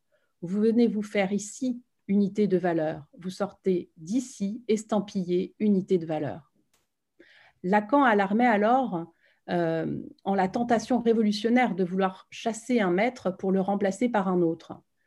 Contrairement à la crise que traversait en 1968 le monde étudiant, le monde de l'université, durant laquelle les étudiants réclamaient sa réforme, souhaitant entre autres se débarrasser des mandarins, évacuer les maîtres, l'université d'aujourd'hui se trouve confrontée, selon moi, à la question de son objet, de son motif, celle de sa raison d'être. Quel savoir doit-on transmettre? Quel savoir peut être transmis? Comment le transmettre? Et en l'occurrence, celui de la psychanalyse, si l'on admet qu'on ne parle jamais de nulle part, on ne parle jamais de nulle part, mais depuis une certaine structure de discours en se conformant aux exigences qui la définissent. Comment transmettre celui de l'enseignement de la psychanalyse dans un discours universitaire déjà révélé par Lacan comme le lieu de la bascule réitérée avec celui du discours du maître? Il semble que cela ne soit guère possible aujourd'hui si ce n'est à éveiller le désir auprès des étudiants et à révéler que le savoir se trouve désormais hors les murs de l'université. Euh, je, soulève ces questions et je n'ai pas la prétention d'y répondre. J'imagine que l'enjeu de cette séance est, celui-ci. La psychanalyse a-t-elle sa place à l'université et comment? Euh, Si ce n'est euh, comme à Vincennes, c'est-à-dire sans en sortir diplômé, ce qui n'est absolument pas le reflet de l'université contemporaine, qui au contraire diplôme, offre des DU, des formations continues, euh, des étiquettes de plus en plus euh, euh, marchandes pour, pour trouver un travail. donc la psychanalyse a-t-elle sa place à l'université si tant est que l'on veut bien d'elle, ce qui ne semble pas être le cas davantage? Les écoles de psychanalyse ne sont-elles pas du coup plus aptes à former les futurs psychanalystes selon le vœu de Lacan dans la rédaction qu'il faisait conjointement à M. Leclerc lors de ces statuts de l'EFP, il faudra dire, souligner Lacan, quelle rectification dans cette communauté est nécessaire pour que soit préservé dans la psychanalyse l'essentiel, un objet absolu. Cet objet est la réalité du désir. Il s'agit de donner un statut scientifique. Et peut-être est-ce là que nous trouverons une solution, une résolution ou une euh, pensée en se demandant comment susciter le désir, euh, celui du savoir, qui, rappelons-le avec Lacan, euh, à la fin du séminaire L'éthique, qui, après avoir écarté toute prétention de science humaine, parle du désir qui anime la science accomplissant toutes sortes de conquêtes. Et en fait, la forme même du désir de notre temps. Le désir de l'homme longuement tâté, anesthésié, endormi par les moralistes, domestiqué par les éducateurs, trahi par les, des académies, c'est tout simplement réfugié, refoulé dans la passion la plus subtile et aussi la plus aveugle, comme nous le montre l'histoire d'Oedipe, la passion du savoir. Donc cette passion du savoir, elle, elle me semble résider probablement en, celle des étudiants, puisque c'est eux hein, qui, permettent à vous entendre et à vous écouter de, mettre en place et de mettre en scène Vincennes. Je, ne suis pas pessimiste quant à l'avenir de la psychanalyse. Je suis optimiste quant à, la jeunesse et aux générations qui arrivent, je l'espère. Euh, je suis pessimiste quant à trouver euh, une place aujourd'hui euh, pour la psychanalyse, en tous les cas dans les temps présents, que la psychanalyse puisse y trouver une place à l'heure actuelle. Mais peut-être un jour reviendra-t-elle. Voilà, j'ai terminé. Merci, merci beaucoup, Madame. C'est un complément parfait à ce que j'avais dit précédemment. Euh, c'est pour ça qu'on s'est appelé Demain la psychanalyse. Mm-hmm. Euh, on ne répond pas à la question, mais on en fait une question de temporalité. C'est peut-être pas aujourd'hui, mais ça sera demain. je pense que ça va se renverser. J'espère, oui. on s'est appelé à une quinzaine demain la psychanalyse. Oui, oui, oui. oui. Tous étaient d'accord pour s'appeler comme ça, parce que sans doute demain, peut-être que demain je ne verrai pas personnellement, mais d'autres verront demain. Il y a toujours un demain. Je pense que ce n'est pas fini, ça va se renverser. Oui. Vous venez de le lire hein, quand vous dites que le savoir il est quelque peu à l'université, qui, devient une école professionnelle ou des écoles professionnelles en quelque sorte, mais le, le, savoir est ailleurs et pour la psychanalyse, peut-être dans les écoles, dans les associations qui peuvent oui, et sur le statut même scientifique de la psychanalyse. Il faut reprendre tout, il faut recommencer. Oui, oui. C'est d'ailleurs là où je suis en ce moment, plus dans les écoles, les associations qu'à l'université, même en termes de recherche. Oui, je pense que là, c'est l'enjeu est trop compliqué. Oui.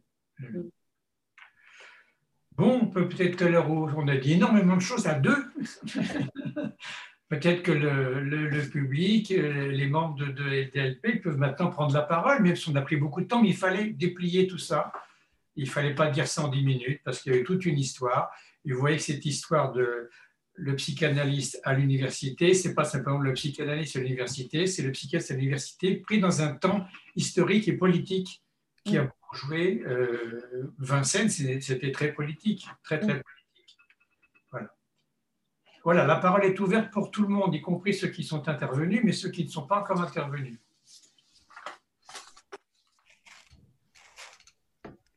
Moi, je voudrais juste dire quelque chose.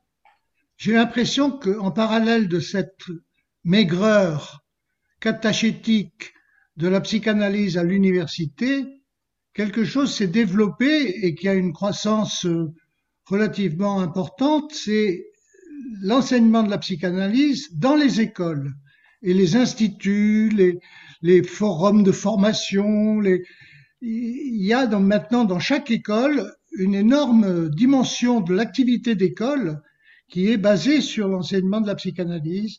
Est-ce que vous ne pensez pas que c'est ce, cette transition-là qui s'est effectuée?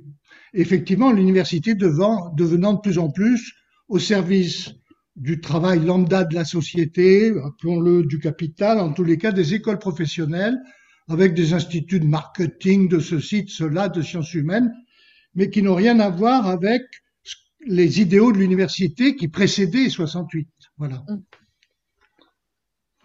Oui, qui veut répondre? Faites, faites, hein. oui, je, partage votre point de vue, mais j'ai moins de regard, moi, sur euh, cette formation continue qui est offerte aujourd'hui, et je crois aussi que qui s'est ouverte à, cause ou grâce euh, au titre, je, n'ose dire grâce au titre de psychothérapeute, mais euh, j'espère que c'est en effet parce que, parce que le savoir universitaire s'est amoindri et que, et que nous cherchons à le retrouver ailleurs. Mais Monsieur Lucas, vous avez probablement plus que moi euh, de regard euh, sur euh, ce qui se passe dans les associations. Ce que, Jacques Roussil, pour le nommer à l'instant, venait de dire, n'est-ce pas, Jacques? Tu veux dire tous les séminaires qui ont lieu, les séminaires, les colloques, tout, euh, cet agencement que chaque groupe analytique a depuis longtemps maintenant mis en place. Ben, ça me fait penser, en fait, à ce que le Parti communiste avait fait dans les années 20 à 50, c'était les écoles de formation du Parti communiste. C'est-à-dire qu'on avait renoncé à enseigner le marxisme à l'université au profit de formations spécifiques par des gens engagés. Et moi, je vois dans, dans les différentes écoles qui existent euh, des, des, des, des, gens qui sont, euh, qui sont dans un corps professoral, réellement professoral, qui enseignent chaque semaine et qui ont des, conférences de professeurs. Et, et, je pense que ça, ça a pris une extension incroyable. Mmh. Oui, oui. Mais, mais, alors, il y a plusieurs universités, parce qu'il y a plusieurs groupes qui ne se rencontrent pas forcément. Il y a plusieurs pôles comme ça. Et, chaque pôle n'est pas. Euh, tu parles du Parti communiste, mais, mais une école, même la kenyenne, n'est pas euh, le Parti communiste. Ne peut pas fonctionner que le Parti communiste euh, qui enseignait la doctrine marxiste. Ben, c'est un enseignement au service d'une cause. Et la cause analytique me fait penser à l'engagement de tous ces communistes qui allaient dans des écoles de forme, comme on disait, pour apprendre les bases et pouvoir rayonner ensuite dans la société, dans le social, avec euh, cette idéologie. Alors effectivement, la psychanalyse n'est pas une idéologie puisqu'elle suppose la cure, ce qui est complètement antinomique avec une école de forme la psychanalyse euh, survit grâce à la cure, ça c'est sûr. Ensuite, elle est consolidée par des écoles ou des formations ou des, ou des demain la psychanalyse qui, qui, qui émergent. Euh, et, la prolifération de tous ces groupes, de tous ces, moi j'appelle ça la théorie des focos, c'est-à-dire des foyers qui gardent euh, allumée la lumière de la psychanalyse, la lumière du freudisme et du lacanisme par exemple, et c'est ces foyers-là qui, qui, restent vivants. On il ne faut pas aller chercher la vérité ailleurs ou dans l'université. Mais alors, les sujets, il faut une le sujet fait une cure, et puis ça peut s'arrêter là. Mais quand il se tourne vers le désir de devenir analyste, il se tourne aussi vers un collectif. Oui, oui. Mais il peut très bien euh, se limiter à la cure. Non, mais pour devenir analyste, on a tous les systèmes de passe qui existent. Et il y a une grande diversité de systèmes de passe. Il y a des passes dans différentes écoles euh, qui n'ont pas d'unité peut-être, mais par exemple, moi j'ai suivi les problèmes de passe qu'a qu véhiculé, je veux dire, la trajectoire d'Éric Porge. Mais il y, a des, il y a des passes absolument partout, depuis la passe René Lève, la passe euh, euh, de l'école euh, de l'école en Belgique. Il y, a, il y, a, des passes partout. Et ces passes euh, forment des analystes qui sont effectivement euh, qui sont épars des assortis. Voilà, c'est ce côté des assortis, fin de l'armée psychanalytique sous le, la dictature du grand Lacan. Il y, a, une, émulsion, un, rayonnement plus ou moins orthodoxes, mais en tous les cas qui existent. Et le nombre des revues psychanalytiques n'arrête pas de, croître. Pas l'hégémonie du grand Lacan, d'accord, ça c'est le point de vue politique, mais du point de vue scientifique, la science est une. Quand on va faire des études de science, qu'on les fasse à Bangkok, à New York, à Paris, la science est une, mais la psychanalyse n'est pas une quand on va dans différentes écoles. Les gens sont perdus, le public est perdu. Où puis-je aller? Allez où vous voulez, bien sûr, mais la psychanalyse n'est pas une. Ils s'aperçoivent que les psychanalystes ne sont pas un, si je puis dire. Non, non, ils ne sont pas un du tout. Mais je pense que les écoles de sciences ne sont pas une du tout, du tout. Hein. Oui, mais le public ne le sait pas. Du tout, du tout, du tout. On le voit sur les plateaux de télévision avec la Covid en ce moment, que tous les professeurs de médecine ne sont pas ressortis pas d'une seule science médicale. Ah, c'est sûr. C'est sûr. Bon, d'autres personnes veulent sans doute prendre la parole. Bah, c'est intéressant en tout cas ce que vous dites là par rapport à la science et cette question de l'unité euh, de la science euh, euh, qui, qui, lui donne une force et un pouvoir et qui s'est souvent montré comme ça en opposition justement aux sciences humaines et, à la, et aux psychanalyses comme des, des sciences molles, quoi. Des sciences molles, c'est pas des sciences dures, c'est des sciences molles parce que parce qu'il y a une diversité. En fait, c'est vraiment ce dont vous parlez beaucoup là, même avec Lacan qui se voulait euh, la référence d'un savoir, euh, enfin voilà, euh, et, et, comment ça, ça, tient pas tellement en fait, justement quand on est dans les sciences humaines. Et aujourd'hui, qu'est-ce qui va advenir justement de justement avec cette crise du coronavirus, de, cette exposition des sciences dites dures, sciences médicales, dans, dans, toutes leurs contradictions et dans leur pluralité? Et, voilà, c'est-à-dire que là, on sort d'un mythe un peu. Enfin, il y a, un mythe qui est, exposé aussi. Alors, est-ce que ça ne peut pas servir justement euh, les sciences humaines dans leur pluralité, dans la nécessité de leur pluralité? Je ne sais pas. Enfin, les sciences humaines ou la psychanalyse, ou les psychanalyses, excusez-moi, hein, je ne sais pas si ça, sert le propos. On rencontre qu'il y a de la pluralité partout, y compris mmh. la science dure. Enfin, la médecine n'est pas une science, mais elle est adossée aux sciences. Oui, enfin, c'est comme ça que le corps médical, quand même, aussi, euh, a toujours. Euh, non, il exagère.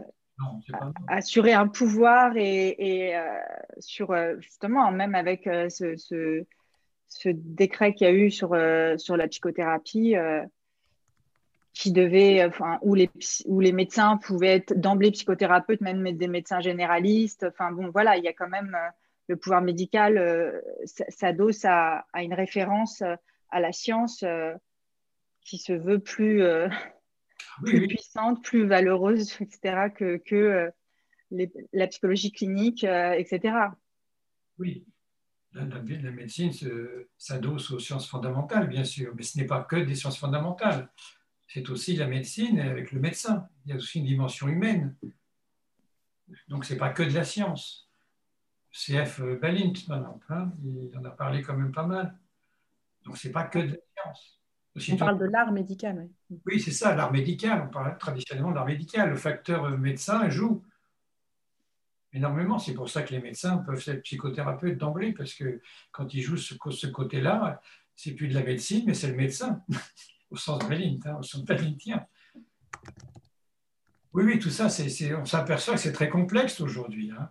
Mais ce que je disais à, à Jacques Roussel tout à l'heure, c'est que bon, il y a, oui, il y a des écoles qui ont des, enseignements formidables, mais il y a des écoles. la psychanalyse n'est pas une. Et quand vous écoutez le public tout venant, ils ne savent pas où donner de la tête.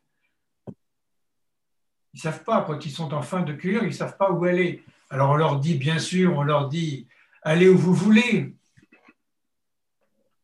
Puisque vous êtes analysé, ne demandez pas, euh, je vous réponds, allez où vous voulez mais ça n'empêche que ça ne résout pas la question. Ils vont, ils, vont, ils vont des fois se tromper pendant dix ans parce qu'ils se sont trompés de groupe. Voilà. Ils vont se tromper de groupe parce qu'ils vont, ils vont retrouver la question du transfert avec un chef d'école. Ils vont du côté de l'AI avec Melman, ils vont aller du côté de Miller, ils vont aller du côté de Porge, ils vont aller du côté de. etc., etc., du côté de. Voilà. Et après, ils vont s'apercevoir dix ans après qu'ils sont retombés je dirais pas dans ce piège du transfert, mais que c'était pas fini leur analyse. Ils ne sont pas dégagés de la question. C'est ce foutu transfert qui est toujours là. Si on ne va pas au bout de cette question, euh, on retombe dans le même piège. ça s'appelle université, ça ne s'appelle plus université, ça s'appelle les écoles de psychanalyse, mais c'est aussi piégeant. Parce que ce dont je rêverais, que ce serait que ça soit un peu moins piégeant. Voilà. Parce qu'une psychanalyse, et une école, c'est des trucs à l'envers. Les gens, ils font leur analyse, j'espère euh, pousser, non pas jusqu'à son terme, parce qu'on peut mettre son terme n'importe quel moment, mais jusqu'à sa fin d'analyse, jusqu'à son bouclage, comme on disait. Et après, si c'est pour s'aliéner une, à un mètre ou quelques mètres dans une, association, c'est complètement contradictoire. Mais en même temps, excusez-moi, mais euh, quand on voit Lacan et, comment il, a il a presque interdit en fait d'en sortir d'une certaine manière. Euh, et c'est pas le seul. Enfin, je veux dire ça, c'est peut-être euh, ce qui ce qui, qui s'est pas terminé euh, dans, dans, dans les grandes figures de, de, la psychanalyse. Ce, ce rapport-là à leur pouvoir et à, leur, euh, à ce, qu'ils voulaient représenter. Quoi. À, sacrifier à leur castration, quoi, hein, à leur propre castration. Je crois que... Sacrifier son premier élève euh, historique, Serge Leclerc, il, s'adorait, j'étais un petit peu proche de tout ça, à un certain moment, ils s'adoraient tous les deux, mais il a quand même sacrifié pour mettre entre les mains de, de Jacques-Alain Miller, euh, pour des raisons politiques, parce que l'école déclinait, il pensait que Miller sauver cette école. Mais c'était déjà foutu, c'était foutu depuis longtemps. Enfin, ça, c'est le Lacan politique qui a fait plein d'erreurs. Il y a un Lacan, euh, euh, il y a un Lacan psychanalyste, il y a un Lacan clinicien, il y a un Lacan théoricien. On peut prendre un bout de Lacan euh, aujourd'hui qui nous intéresse sans, sans, le rejeter parce qu'il a fait des, comme tout le monde, je dirais, mais des conneries. Mais au niveau de Lacan, c'était des grosses conneries. Mais que voulez-vous faire de l'école freudienne à la fin que j'ai connue? C'était les dissensions de tous les sens. Que voulez-vous faire pour que ça dure? Ou que ça se réforme Voilà, alors il, avait, euh, il, a, fait de Miller un maître qui n'attendait que ça. Et ça a éclaté. On est maintenant éclaté entre je ne sais combien d'écoles lacaniennes qui ont continué à éclater. Mais on a dit aussi que c'était, c'est la théorie de Porges et d'autres, que c'est la, la, façon de faire les analyses. Et voilà, ça essaime tout le temps, ça éclate, mais c'est la façon de vivre. La façon que la psychanalyse soit vivante, c'est qu'il y ait des scissions, des dissensions. Euh, voilà. Peut-être que Jacques Roussy, tu es d'accord là-dessus? Personnellement, moi, je pense qu'une analyse qui a été menée assez loin, effectivement, on peut arrêter une analyse sans avoir été aussi loin que ce qui permet de se défaire complètement de tout sujet supposé savoir et que ne, ne plus se laisser jamais enrôler par quelque fureur locale ou fureur internationale à la Miller. Et donc, euh, on sait qu'on est seul et que c'est une question de pas aller vers un autre, d'aller vers soi-même. Qu'est-ce qu'on a à dire? Qu'est-ce qu'on a à apporter? Ensuite, il y a une mise en commun de ces éparts des assortis. Et donc ça, ça peut se faire à tous les niveaux. Ça peut se faire dans des écoles, plus ou moins écoles, dans des formations, dans des associations. Prenons euh, l'école de Pierre Bruno, c'est pas une école, c'est une association. Il se refuse à être une école. Ensuite, euh, donc il y a, y, a y, y a, des multiplicités possibles de jonction de ces efforts pour rester fidèle à ceux dont on a été marqué par sa propre cure. Et là, on sait qu'on est seul jusqu'à la fin. On n'aura pas de nouveaux supposés savoirs à regarder, à suivre, à s'endoctriner. On reva aux textes fondamentaux, on reva aux écrits, aux textes de Freud, aux textes de Lacan, et en travaillant ces textes dans des cartels, dans des groupes de travail, dans des différentes écoles, c'est là que c'est là que la lumière continue à prospérer, que le feu continue à être allumé. Et il s'agit donc de ne pas devenir des lanternes, de ne pas devenir des vessies plutôt, mais de devenir des lanternes avec une lumière plus ou moins forte. Et donc ça, c'est quelque chose qui est indépendamment de la structure qu'on s'appelle demain la psychanalyse, qu'on s'appelle Fédération européenne de psychanalyse, qu'on s'appelle la psychanalyse au Maroc. Comme on veut, comme on veut, il suffit qu'on s'oriente à partir de textes de base qui sont réellement une base tout à fait sérieuse. Parce que qui a été au-delà de Lacan depuis ces années récentes? Moi, je n'en connais pas. Euh, il y a Alouche qui fait un effort en disant qu'il y a deux analytiques du sexe, enfin des choses comme ça.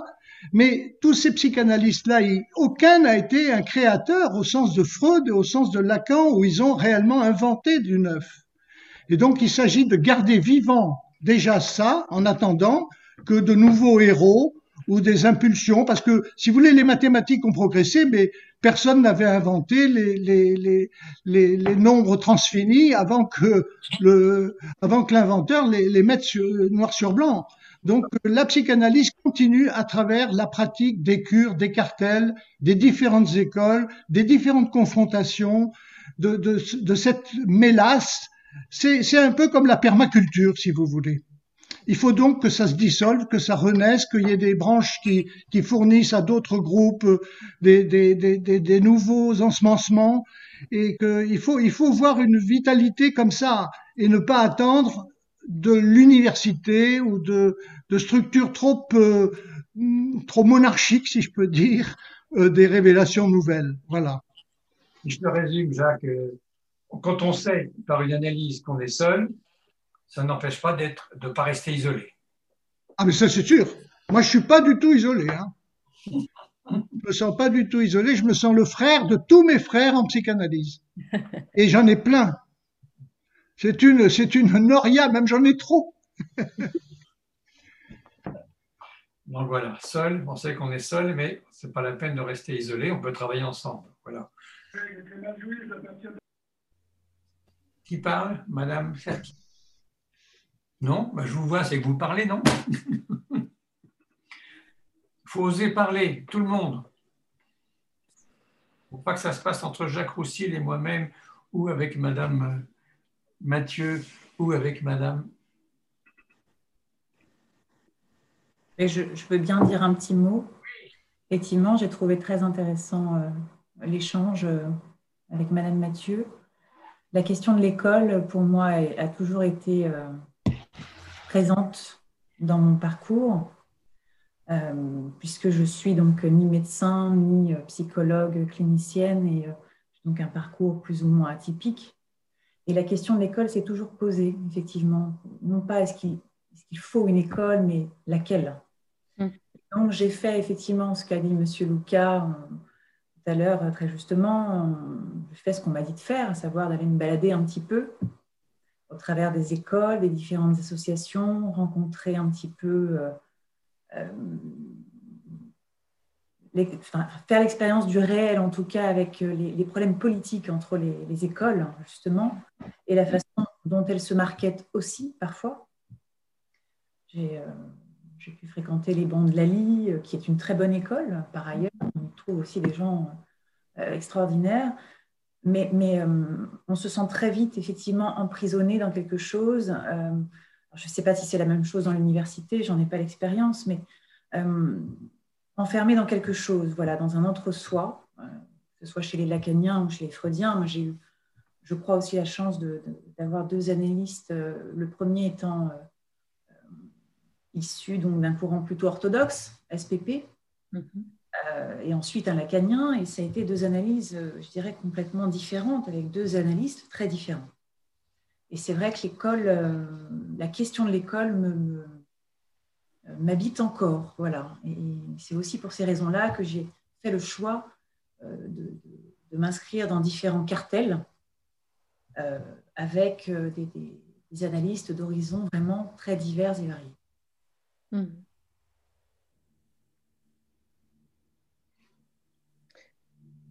Mais oui.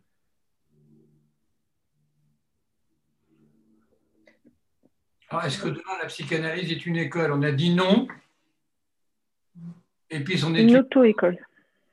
Et on a parlé aussi d'auto-école parce que ce n'est pas une école verticale, c'est plutôt horizontal. D'ailleurs, le, divan que connaît l'analysant, c'est horizontal. Et pourquoi on ne continuerait pas une école qui soit horizontale comme le divan?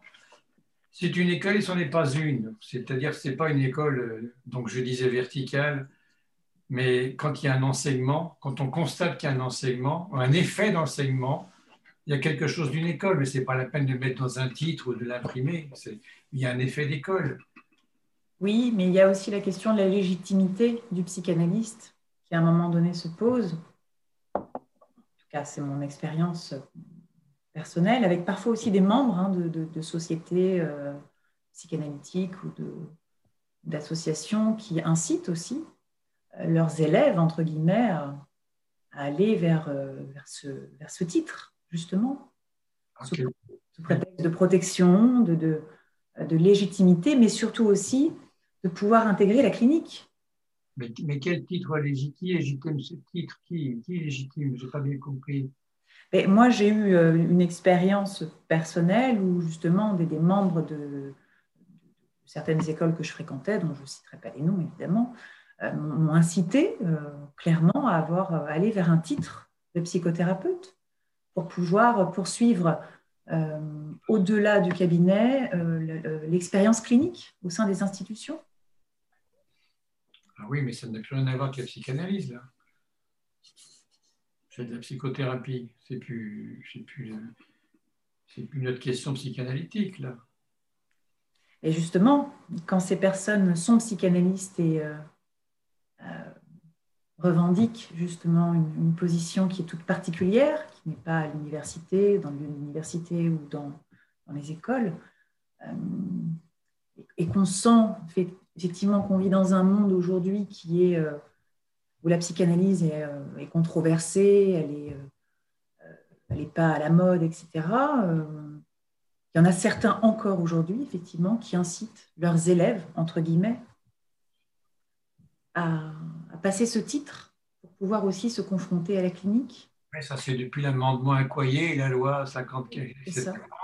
Et un malin comme Melman a tout de suite ouvert un truc avec Montpellier 3 et la Ligue. Le diplôme. Tout à fait.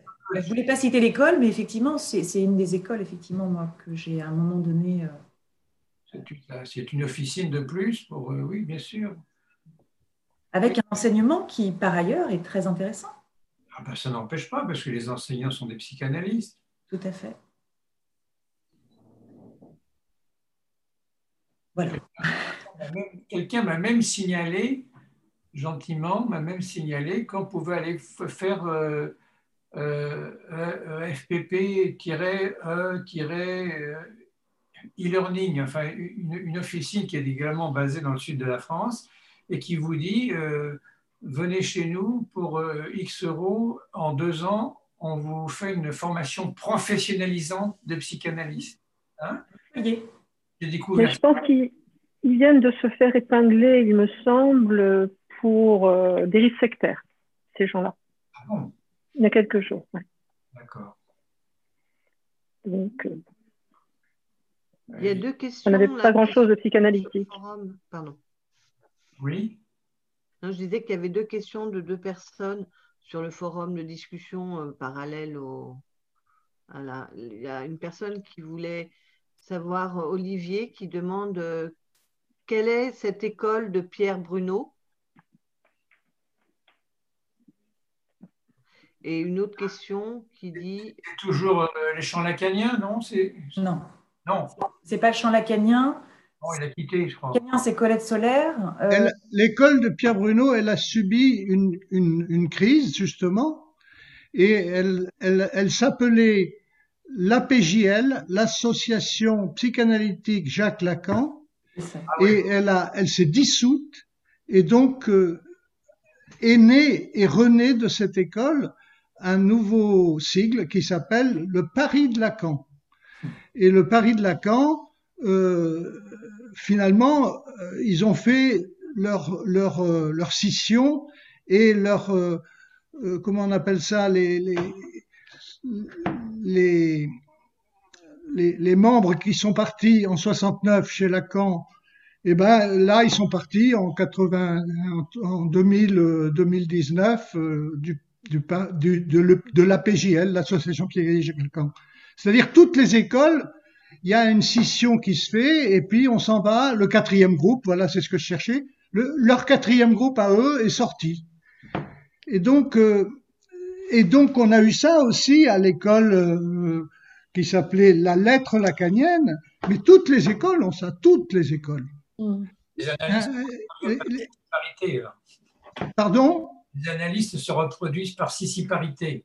Je pense, je pense, et c'est la vertu. Ça prouve qu'il y a du sang neuf qui veut bouillir et d'autres qui du sang plus calme qui veut moins bouillir et donc on se dit, on se dit, on se disperse. Oui, oui, on se sépare. C'est totalement euh, séparation. Euh, euh, aliénation, séparation, si vous voulez, c'est une loi, c'est une loi, je crois. Donc, alors, pour répondre à la personne sur le côté droit de l'écran, l'école de Pierre Bruno, c'est le Paris de Lacan. Paris sans S, sans S, hein, le pari, parier. Parce qu'il y a aussi un pari de Lacan avec un S, hein, mais bon. Non, non, non, sans S. Ah, d'accord, sans S. Eh, merci. Merci, c'est Olivier. Très intéressant et un très bon, éminemment, très bon psychanalyste, Pierre Bruno. Mhm. Vous parlez de l'école FPP d'Aix-en-Provence. Oui, c'est ça. Comment on répond oui? Saisissez le message ici. Oui. je réponds oui. Tout le monde toque.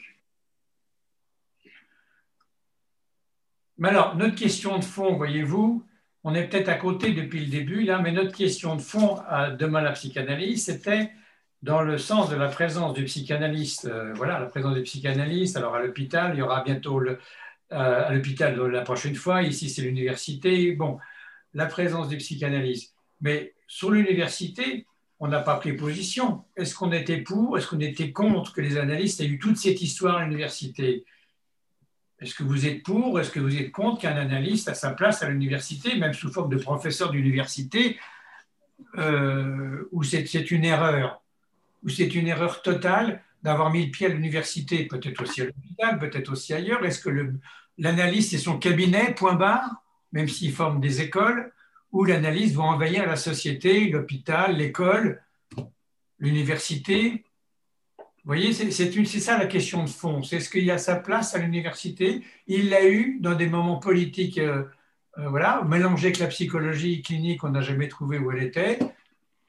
Qu'est-ce que c'est que, ça? Est-ce qu'on a un avis là-dessus? Bien sûr, maintenant, pour certains d'entre nous ici, c'est du passé, c'est les, pères et les grands-pères et les grands-mères.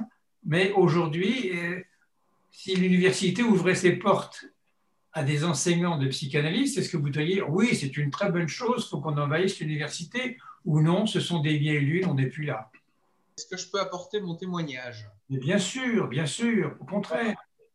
Aussi modeste qu'il puisse paraître. On verra. Euh, je suis désolé, j'ai un problème de, caméra, c'est pour ça que euh, je suis, donc moi j'ai repris euh, des études et donc j'ai suivi un cursus à l'université, euh, licence 2, licence 3, master 1 et là je suis en master 2 à, Lyon 2. psychologie clinique psychanalytique, psychanalytique. C'est le titre du master 2. voilà par rapport à ce que vous exprimez, par rapport à la demande, par rapport à ce que j'ai entendu, et en même temps par rapport à l'endroit où, je me trouve. Eh bien, en fait, euh, cette année en Master 2, on, a eu un, enseignant qui est un psychanalyste. Euh, je peux le prénommer, il s'appelle Yves Morin. Euh, et très concrètement, il y a une très grande différence entre les éléments enseignés des psychologues cliniciens et euh, l'observation du sujet par la psychanalyse et entre autres par ce, psychanalyste, professeur, que j'ai considéré en tous les cas plutôt, euh, plutôt très bon, voire excellent par son approche, son analyse, sa réflexion, sa culture. Voilà sans être euh, fanatique, sans être euh, voilà, mais voilà, j'ai fait une grande différence entre ce que, je, peux comprendre et entendre de ce qu'il me dit et, de l'endroit où je me trouve moi personnellement, et puis de ce que j'ai euh, entendu ailleurs, qui me pose d'ailleurs une vraie, problématique. Tout à l'heure, j'ai entendu un propos de Lacan qui disait la psychologie est faite pour servir le pouvoir des institutions, a priori. Il se trouve que j'ai fait un stage qui n'a duré qu'un mois en, psychiatrie, euh, qui s'est pas très bien passé. Euh, je suis assez en accord avec, euh, avec cette idée-là.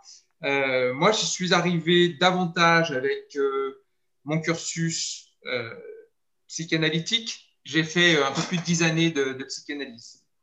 Et ce qui m'a amené voilà, ce qui m'amène à l'endroit où je me trouve aujourd'hui. Hein, euh, voilà. Euh, et, et, et, et, le problème se pose, par exemple, euh, de savoir aujourd'hui, par rapport à ce que j'entends, de ce que je comprends de la psychanalyse, de l'analyse qui m'interroge, qui m'intéresse, qui me laisse à la fois cette part de, de, réflexion, d'autonomie euh, et en même temps ce besoin d'hétéronomie, c'est-à-dire un, aller-retour entre les deux pour essayer de, tendre vers une pensée, une réflexion, euh, mais toujours du côté du sujet et, non pas être justement enfermé, ce que l'université, d'une certaine façon, euh, inconsciemment, narcissiquement propose par rapport aux individus, quels qu'ils soient, hommes et femmes. ils ont leurs idées, ils, tiennent à leurs concepts, voilà, à certains idéaux. Eh bien, en fait, aujourd'hui, je, devrais normalement euh, trouver des stages. Je n'arrive pas à en trouver. Je, suis moins motivé, je dirais. Je devrais passer cet examen en fin d'année. Je suis beaucoup moins motivé. Et je suis en grande réflexion et, du coup en grande difficulté, une espèce de conflit interne entre qu'est-ce que je fais? J'en suis là, euh, où j'aurai une capacité, une possibilité d'aller au bout, et en même temps, euh, ben, ça ne me convient pas. Donc c'est voilà, donc c'est interrogeant. Voilà, ben, je vous donne mon, témoignage. Hein. Hmm. Il pose ce qu'il vaut, mais en tout cas, il pose beaucoup de questions et il me met à un carrefour là qui n'est pas très confortable. Voilà. Merci. Y a-t-il des remarques? Elles sont les bienvenues. Hein. Oui. Bah, excusez-moi, je, c'est difficile à quelqu'un qu'on ne voit pas, mais moi, ça me fait penser, je ne suis, pas, je suis pas du tout une experte ni en histoire de la psychanalyse, euh, ni, en psychanalyse, mais quand même, euh, je travaille en psychiatrie. Je ne sais pas, quand vous parlez de ces, psychologues euh, cliniciens, j'imagine, qui sont quand même au service d'une certaine manière d'un pouvoir, j'ai envie de vous demander quelles sont vos expériences qui vous ont amené à, avoir ce sentiment-là dans votre stage? euh, bah, très concrètement, donc c'était un hôpital de jour et euh, le pouvoir suprême, euh, c'était la psychiatre en lien avec, avec ce lieu et j'allais dire la psychologue clinicienne, bon, j'allais dire faisait office de, comment, je ne vais pas dire de plante verte, mais mais un peu. Donc, euh, et puis avec en plus une personnalité euh, particulière, dite narcissique, plus, plus, plus.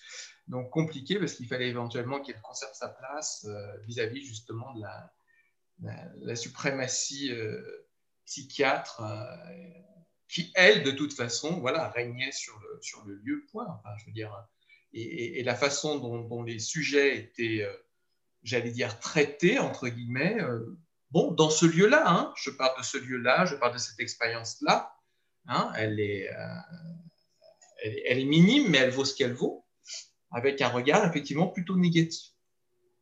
Je, me permettrai de rebondir pour soutenir ce propos, parce que moi, des lieux, ça fait maintenant plus de trois ans que je fais le tour de la psychiatrie, je suis interne en psychiatrie.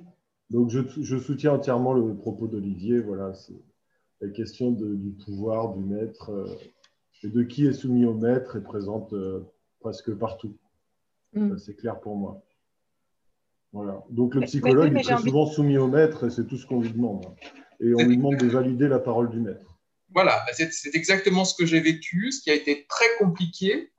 Euh, alors, je ne suis pas un étudiant tout genou, hein, donc j'ai un peu de maturité derrière, quelques expériences, et euh, et au moment où j'ai essayé de m'exprimer, au moment où j'ai essayé de dire, au moment où j'ai essayé d'observer justement ces sujets sans les étiqueter, euh, c'est à, tous ces endroits-là où j'ai été mis à mal. J'ai tellement été mis à mal que le 30, 30 euh, octobre, cette psychologue dite clinicienne m'a appelé et m'a dit Je vais arrêter le stage. Et c'était en plus au moment du reconfinement. Donc on peut imaginer derrière toute la structure hein, et la personnalité de cette femme.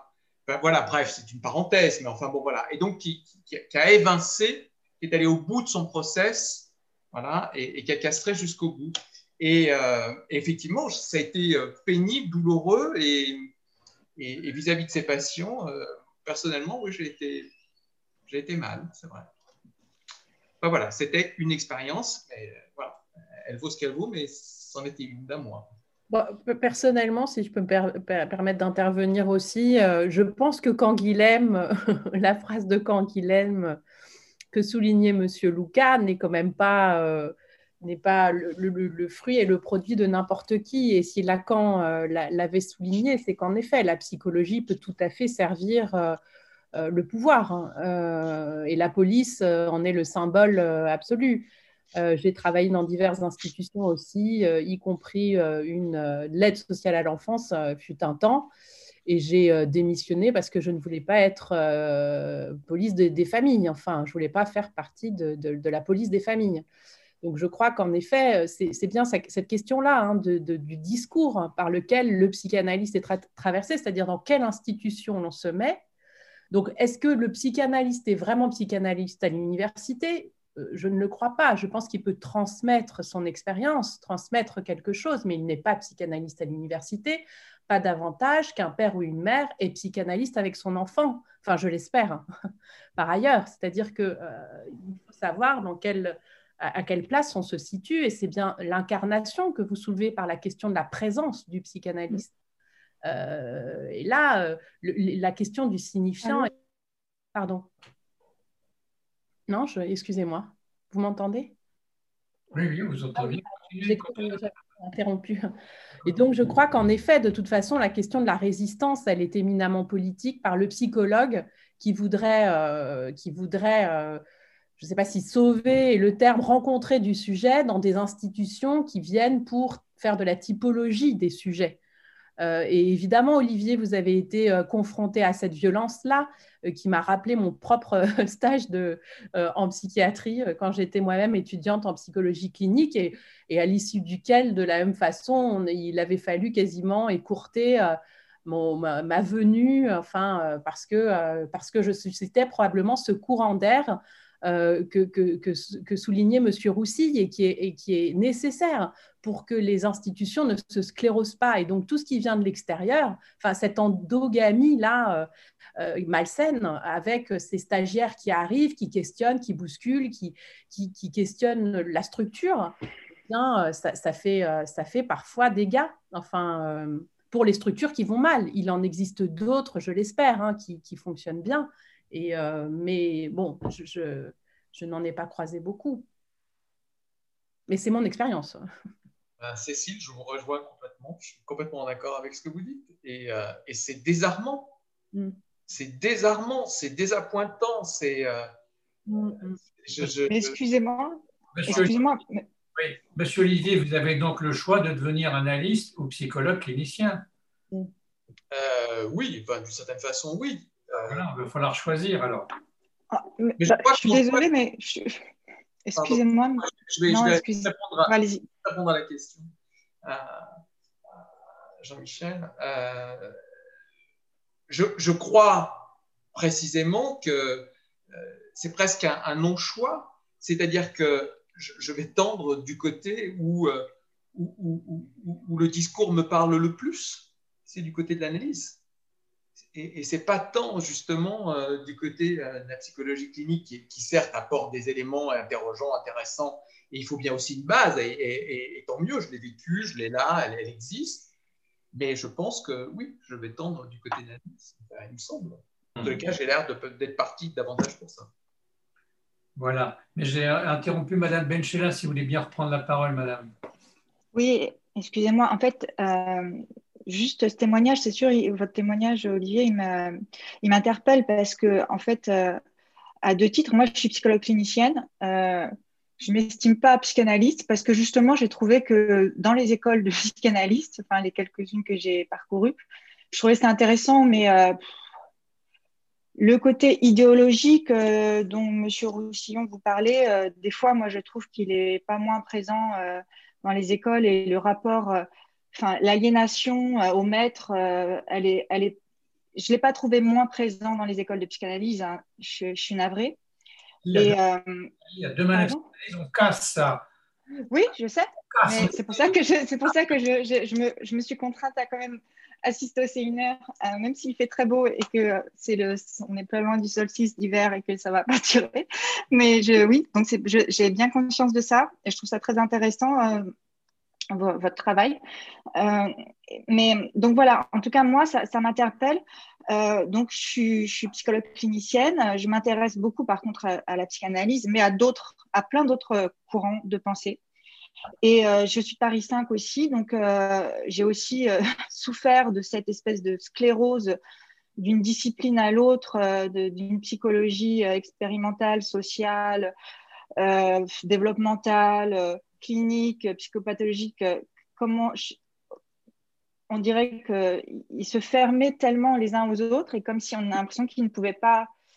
Euh, il y avait vraiment une fermeture et ça, je trouvais ça quand même euh, super dommage. Et, euh, bon, néanmoins, voilà, j'ai continué mon, parcours de toute façon par ailleurs et, il y a toujours l'extérieur, il y a toujours des, écoles, d'autres endroits pour se former. Et développer sa pensée. Et à l'hôpital, j'ai travaillé en hôpital de jour. J'ai été soumis euh, euh, au, à cette même euh, violence institutionnelle des pouvoirs des psychiatres, surtout de ceux qui se disaient d'orientation analytique d'ailleurs, parce que vraiment, parce qu'en fait, c'était juste un rapport de pouvoir et une incapacité à se. À, c'est un manque de, pour moi d'éthique en fait.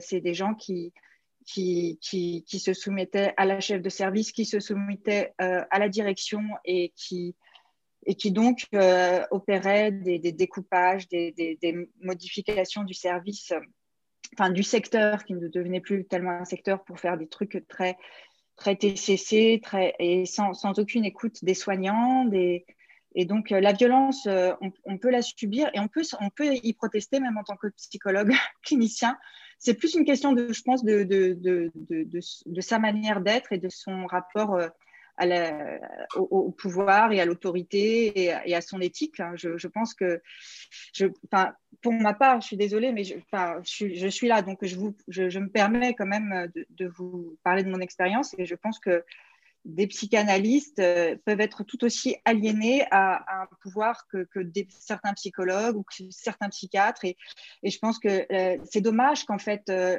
la psychiatrie moi, je me suis souvent demandé qu'est-ce que je fous là? Et moi, je pensais à, Jean Houry aussi, qui parlait beaucoup de rôle, statut, fonction, la psychothérapie institutionnelle. Qui, n'ai pas lu Candilem, vous en parlez, mais je sais que les, tenants de la psychothérapie institutionnelle se, référaient beaucoup à, Georges Candilem, à, Derrida, etc enfin, quand même, il y a, cette question de qu'est-ce qu'on fait euh, de, ces, lieux-là qui sont dans, notre société euh, et, qui sont des références et, enfin, des références que quand quelqu'un est, en décompensation vraiment euh, psy, on va être, au bout d'un moment, on peut être obligé de l'amener dans ces lieux et est-ce qu'on doit vraiment tous les déserter? Tous ceux qui osent penser un peu autrement. Après, je ne dis pas il faut y aller forcément parce que c'est vrai que ça peut être une souffrance, c'est pas toujours évident de, et, ça demande certains sacrifices, mais, euh, mais voilà. Et comme à l'université, je trouve que c'est important, euh, comme vous, vous disiez, euh, madame, je, voilà, que bien sûr, on n'est pas forcément, ils ne sont pas psychanalystes, mais moi, à Paris 5, il y a eu un intervenant qui était extérieur et qui nous parlait de Lacan, et c'était le seul parce qu'en fait, sinon, sur tout le cursus, on ne nous a pas parlé de Lacan. C'est-à-dire mmh. que c'était Freud, Freud, et c'était les mêmes, de la licence à la maîtrise, on avait toujours les mêmes références, euh, les mêmes textes qui étaient étudiés.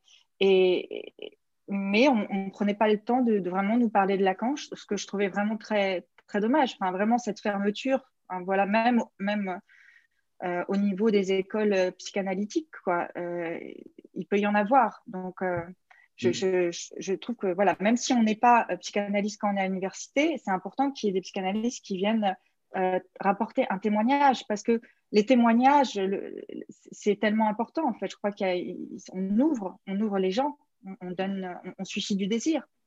C'est ça qui est encore Faut-il, encore faut-il, excusez-moi, Isabelle Benchala, de, avoir envie de la transmettre et de continuer de la transmettre. L'université reste un vecteur comme un autre. Effectivement, avant d'en arriver à l'hôpital, souvent les sujets euh, sont en décompensation je ne sais même pas si on peut encore parler de sujet où il est quand même difficile d'intervenir. Euh, il est intéressant, oui, de se poser la question comment est-ce que l'on la transmet, la psychanalyse? Euh, Faisant une analyse. L'université, en dehors des, institutions qui, qui, ne peuvent. J'ai le sentiment, en tout cas, euh, presque déjà plus rien. Parce qu'il y a un pouvoir, parce qu'il y a une organisation qui est telle que la liberté de parole euh, n'est plus. Mhm. comment sait-on qu'il y a eu des psychanalystes à l'université? Puisque quand ils y sont entrés, ils y sont entrés comme médecins, comme psychiatres, comme euh, universitaires, avec une thèse d'État. Où était le psychanalyste? Quand je vois que Jean Laplanche, que j'ai quand même bien connu, avec qui d'ailleurs j'ai travaillé, normalien, philosophe, professeur d'université, psychanalyste, élève de la... Quand on avait la planche devant soi, à qui on avait affaire? Voilà. 36 casquettes. On est très loin du psychanalyste, voyez-vous? Et en fin de compte, le psychanalyste n'est pas autorisé à aller à l'hôpital ou à l'université, quoi que ce soit.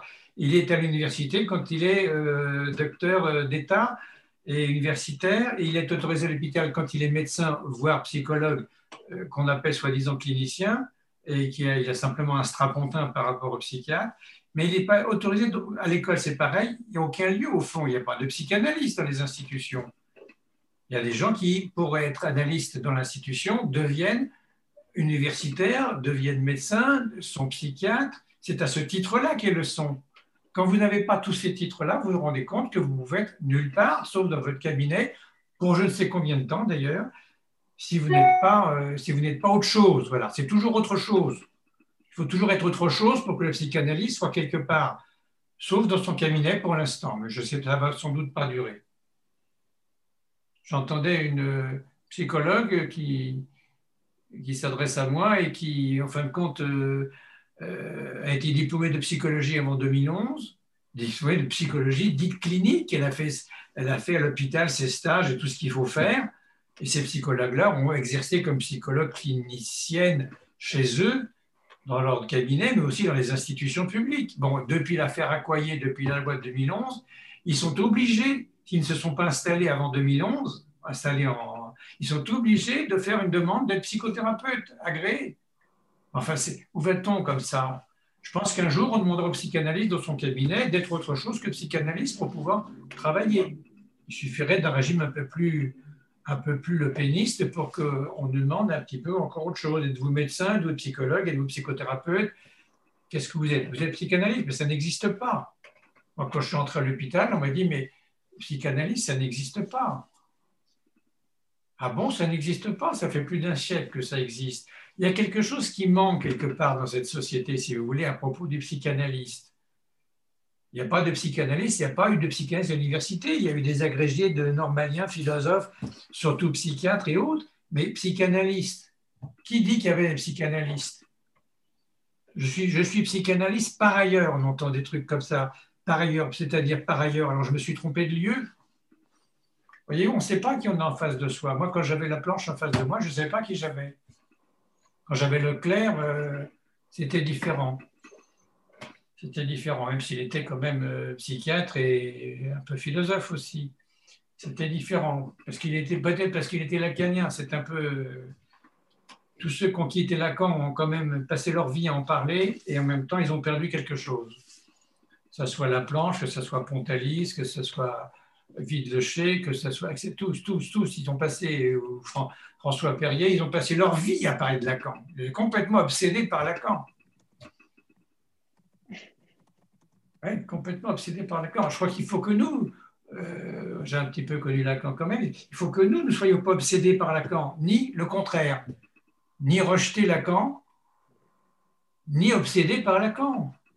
Il y a des choses à prendre, c'est un excellent théoricien et un super clinicien, il y a des choses à prendre pour continuer ce mouvement de la psychanalyse.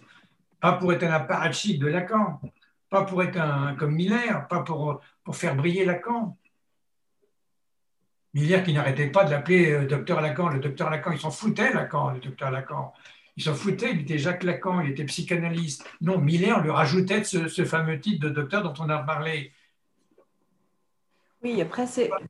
Il ne s'agit pas de nier une compétence, il ne s'agit pas de nier un titre, il s'agit d'entendre ce qui se passe à ce moment-là quand on essaie de, voilà, professeur Pommier, professeur, professeur Vanier, professeur, professeur, comme à la télévision, pas pour le Covid, professeur, les professeurs, ils portent plus de nos papillons, la plupart, ils sont très sympas, ils sont pratiquement en pyjama quand ils vous...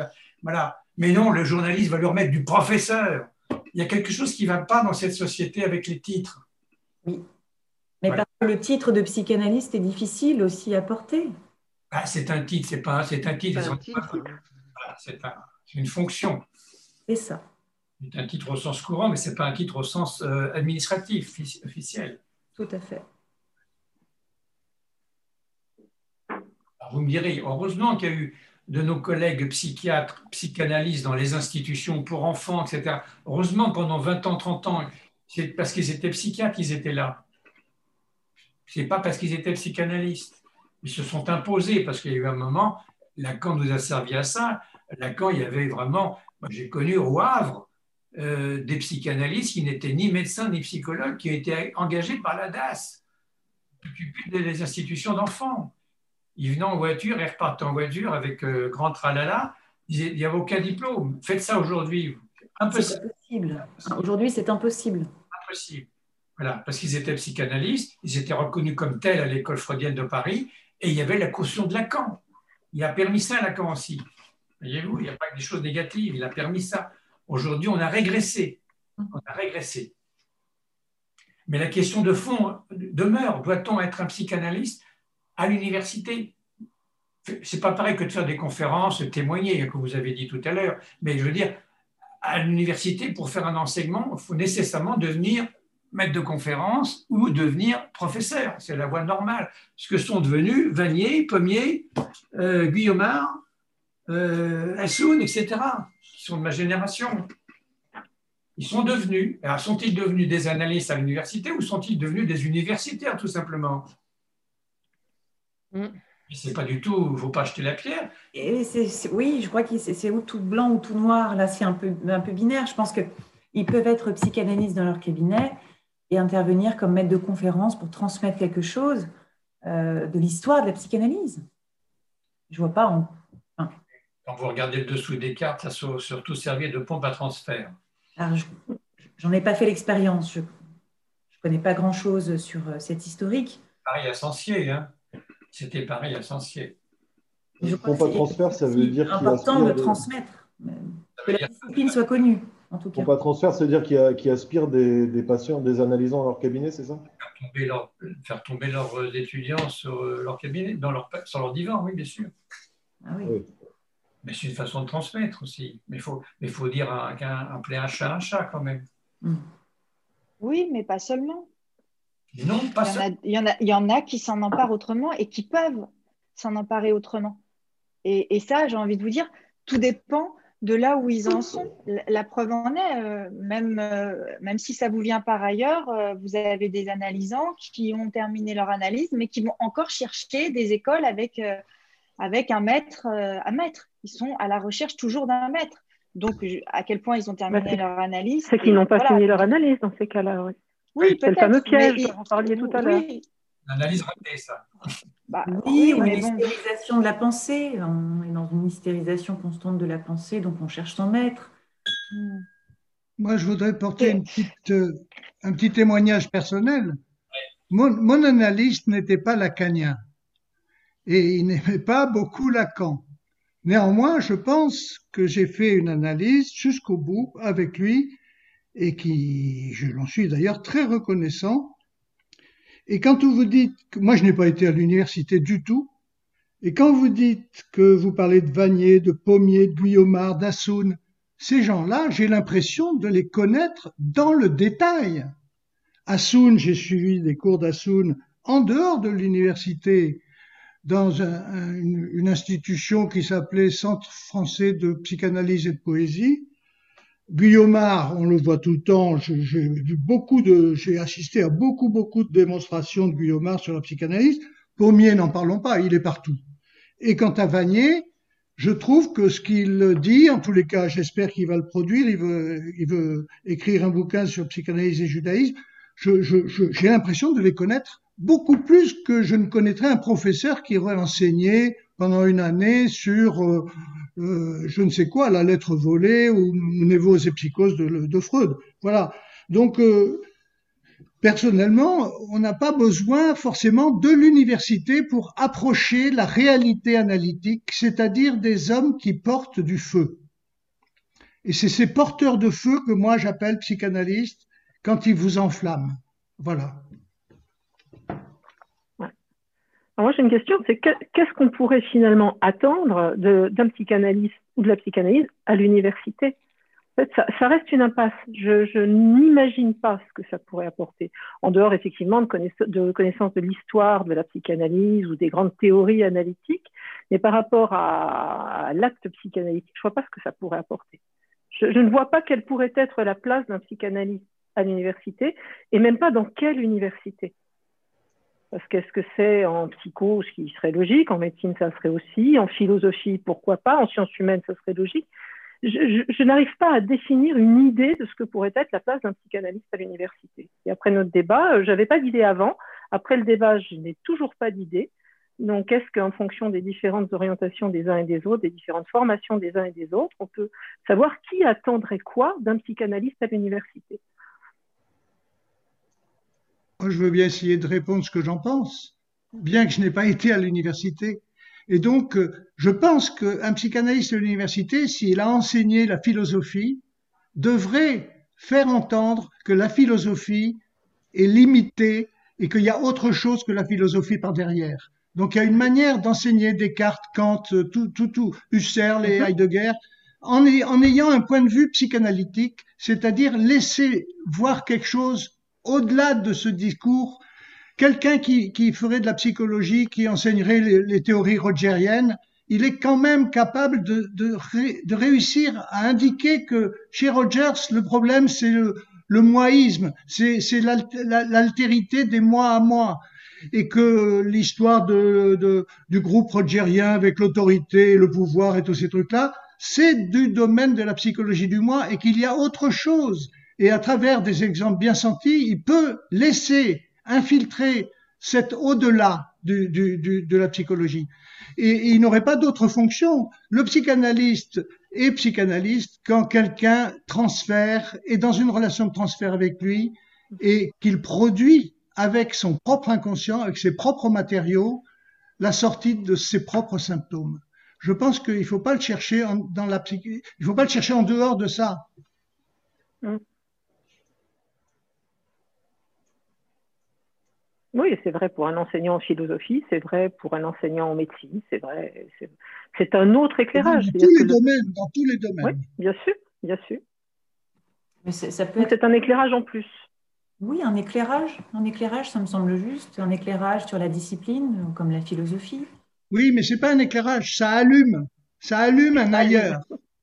Ça allume un désir de savoir qui se porte ensuite, qui fleurit. C'est bien le rôle du, maître de, l'université ou du maître d'école, c'est d'éclairer.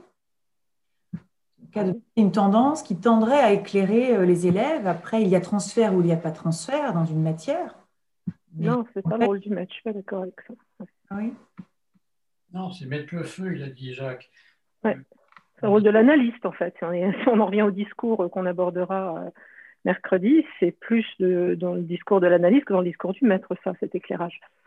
Oui, mais je veux dire, il y a aussi euh, dans le rôle du professeur, pareil, je n'ai pas d'expérience en université, mais à l'université, j'imagine qu'il y a aussi euh, des, enjeux transférentiels qui se jouent.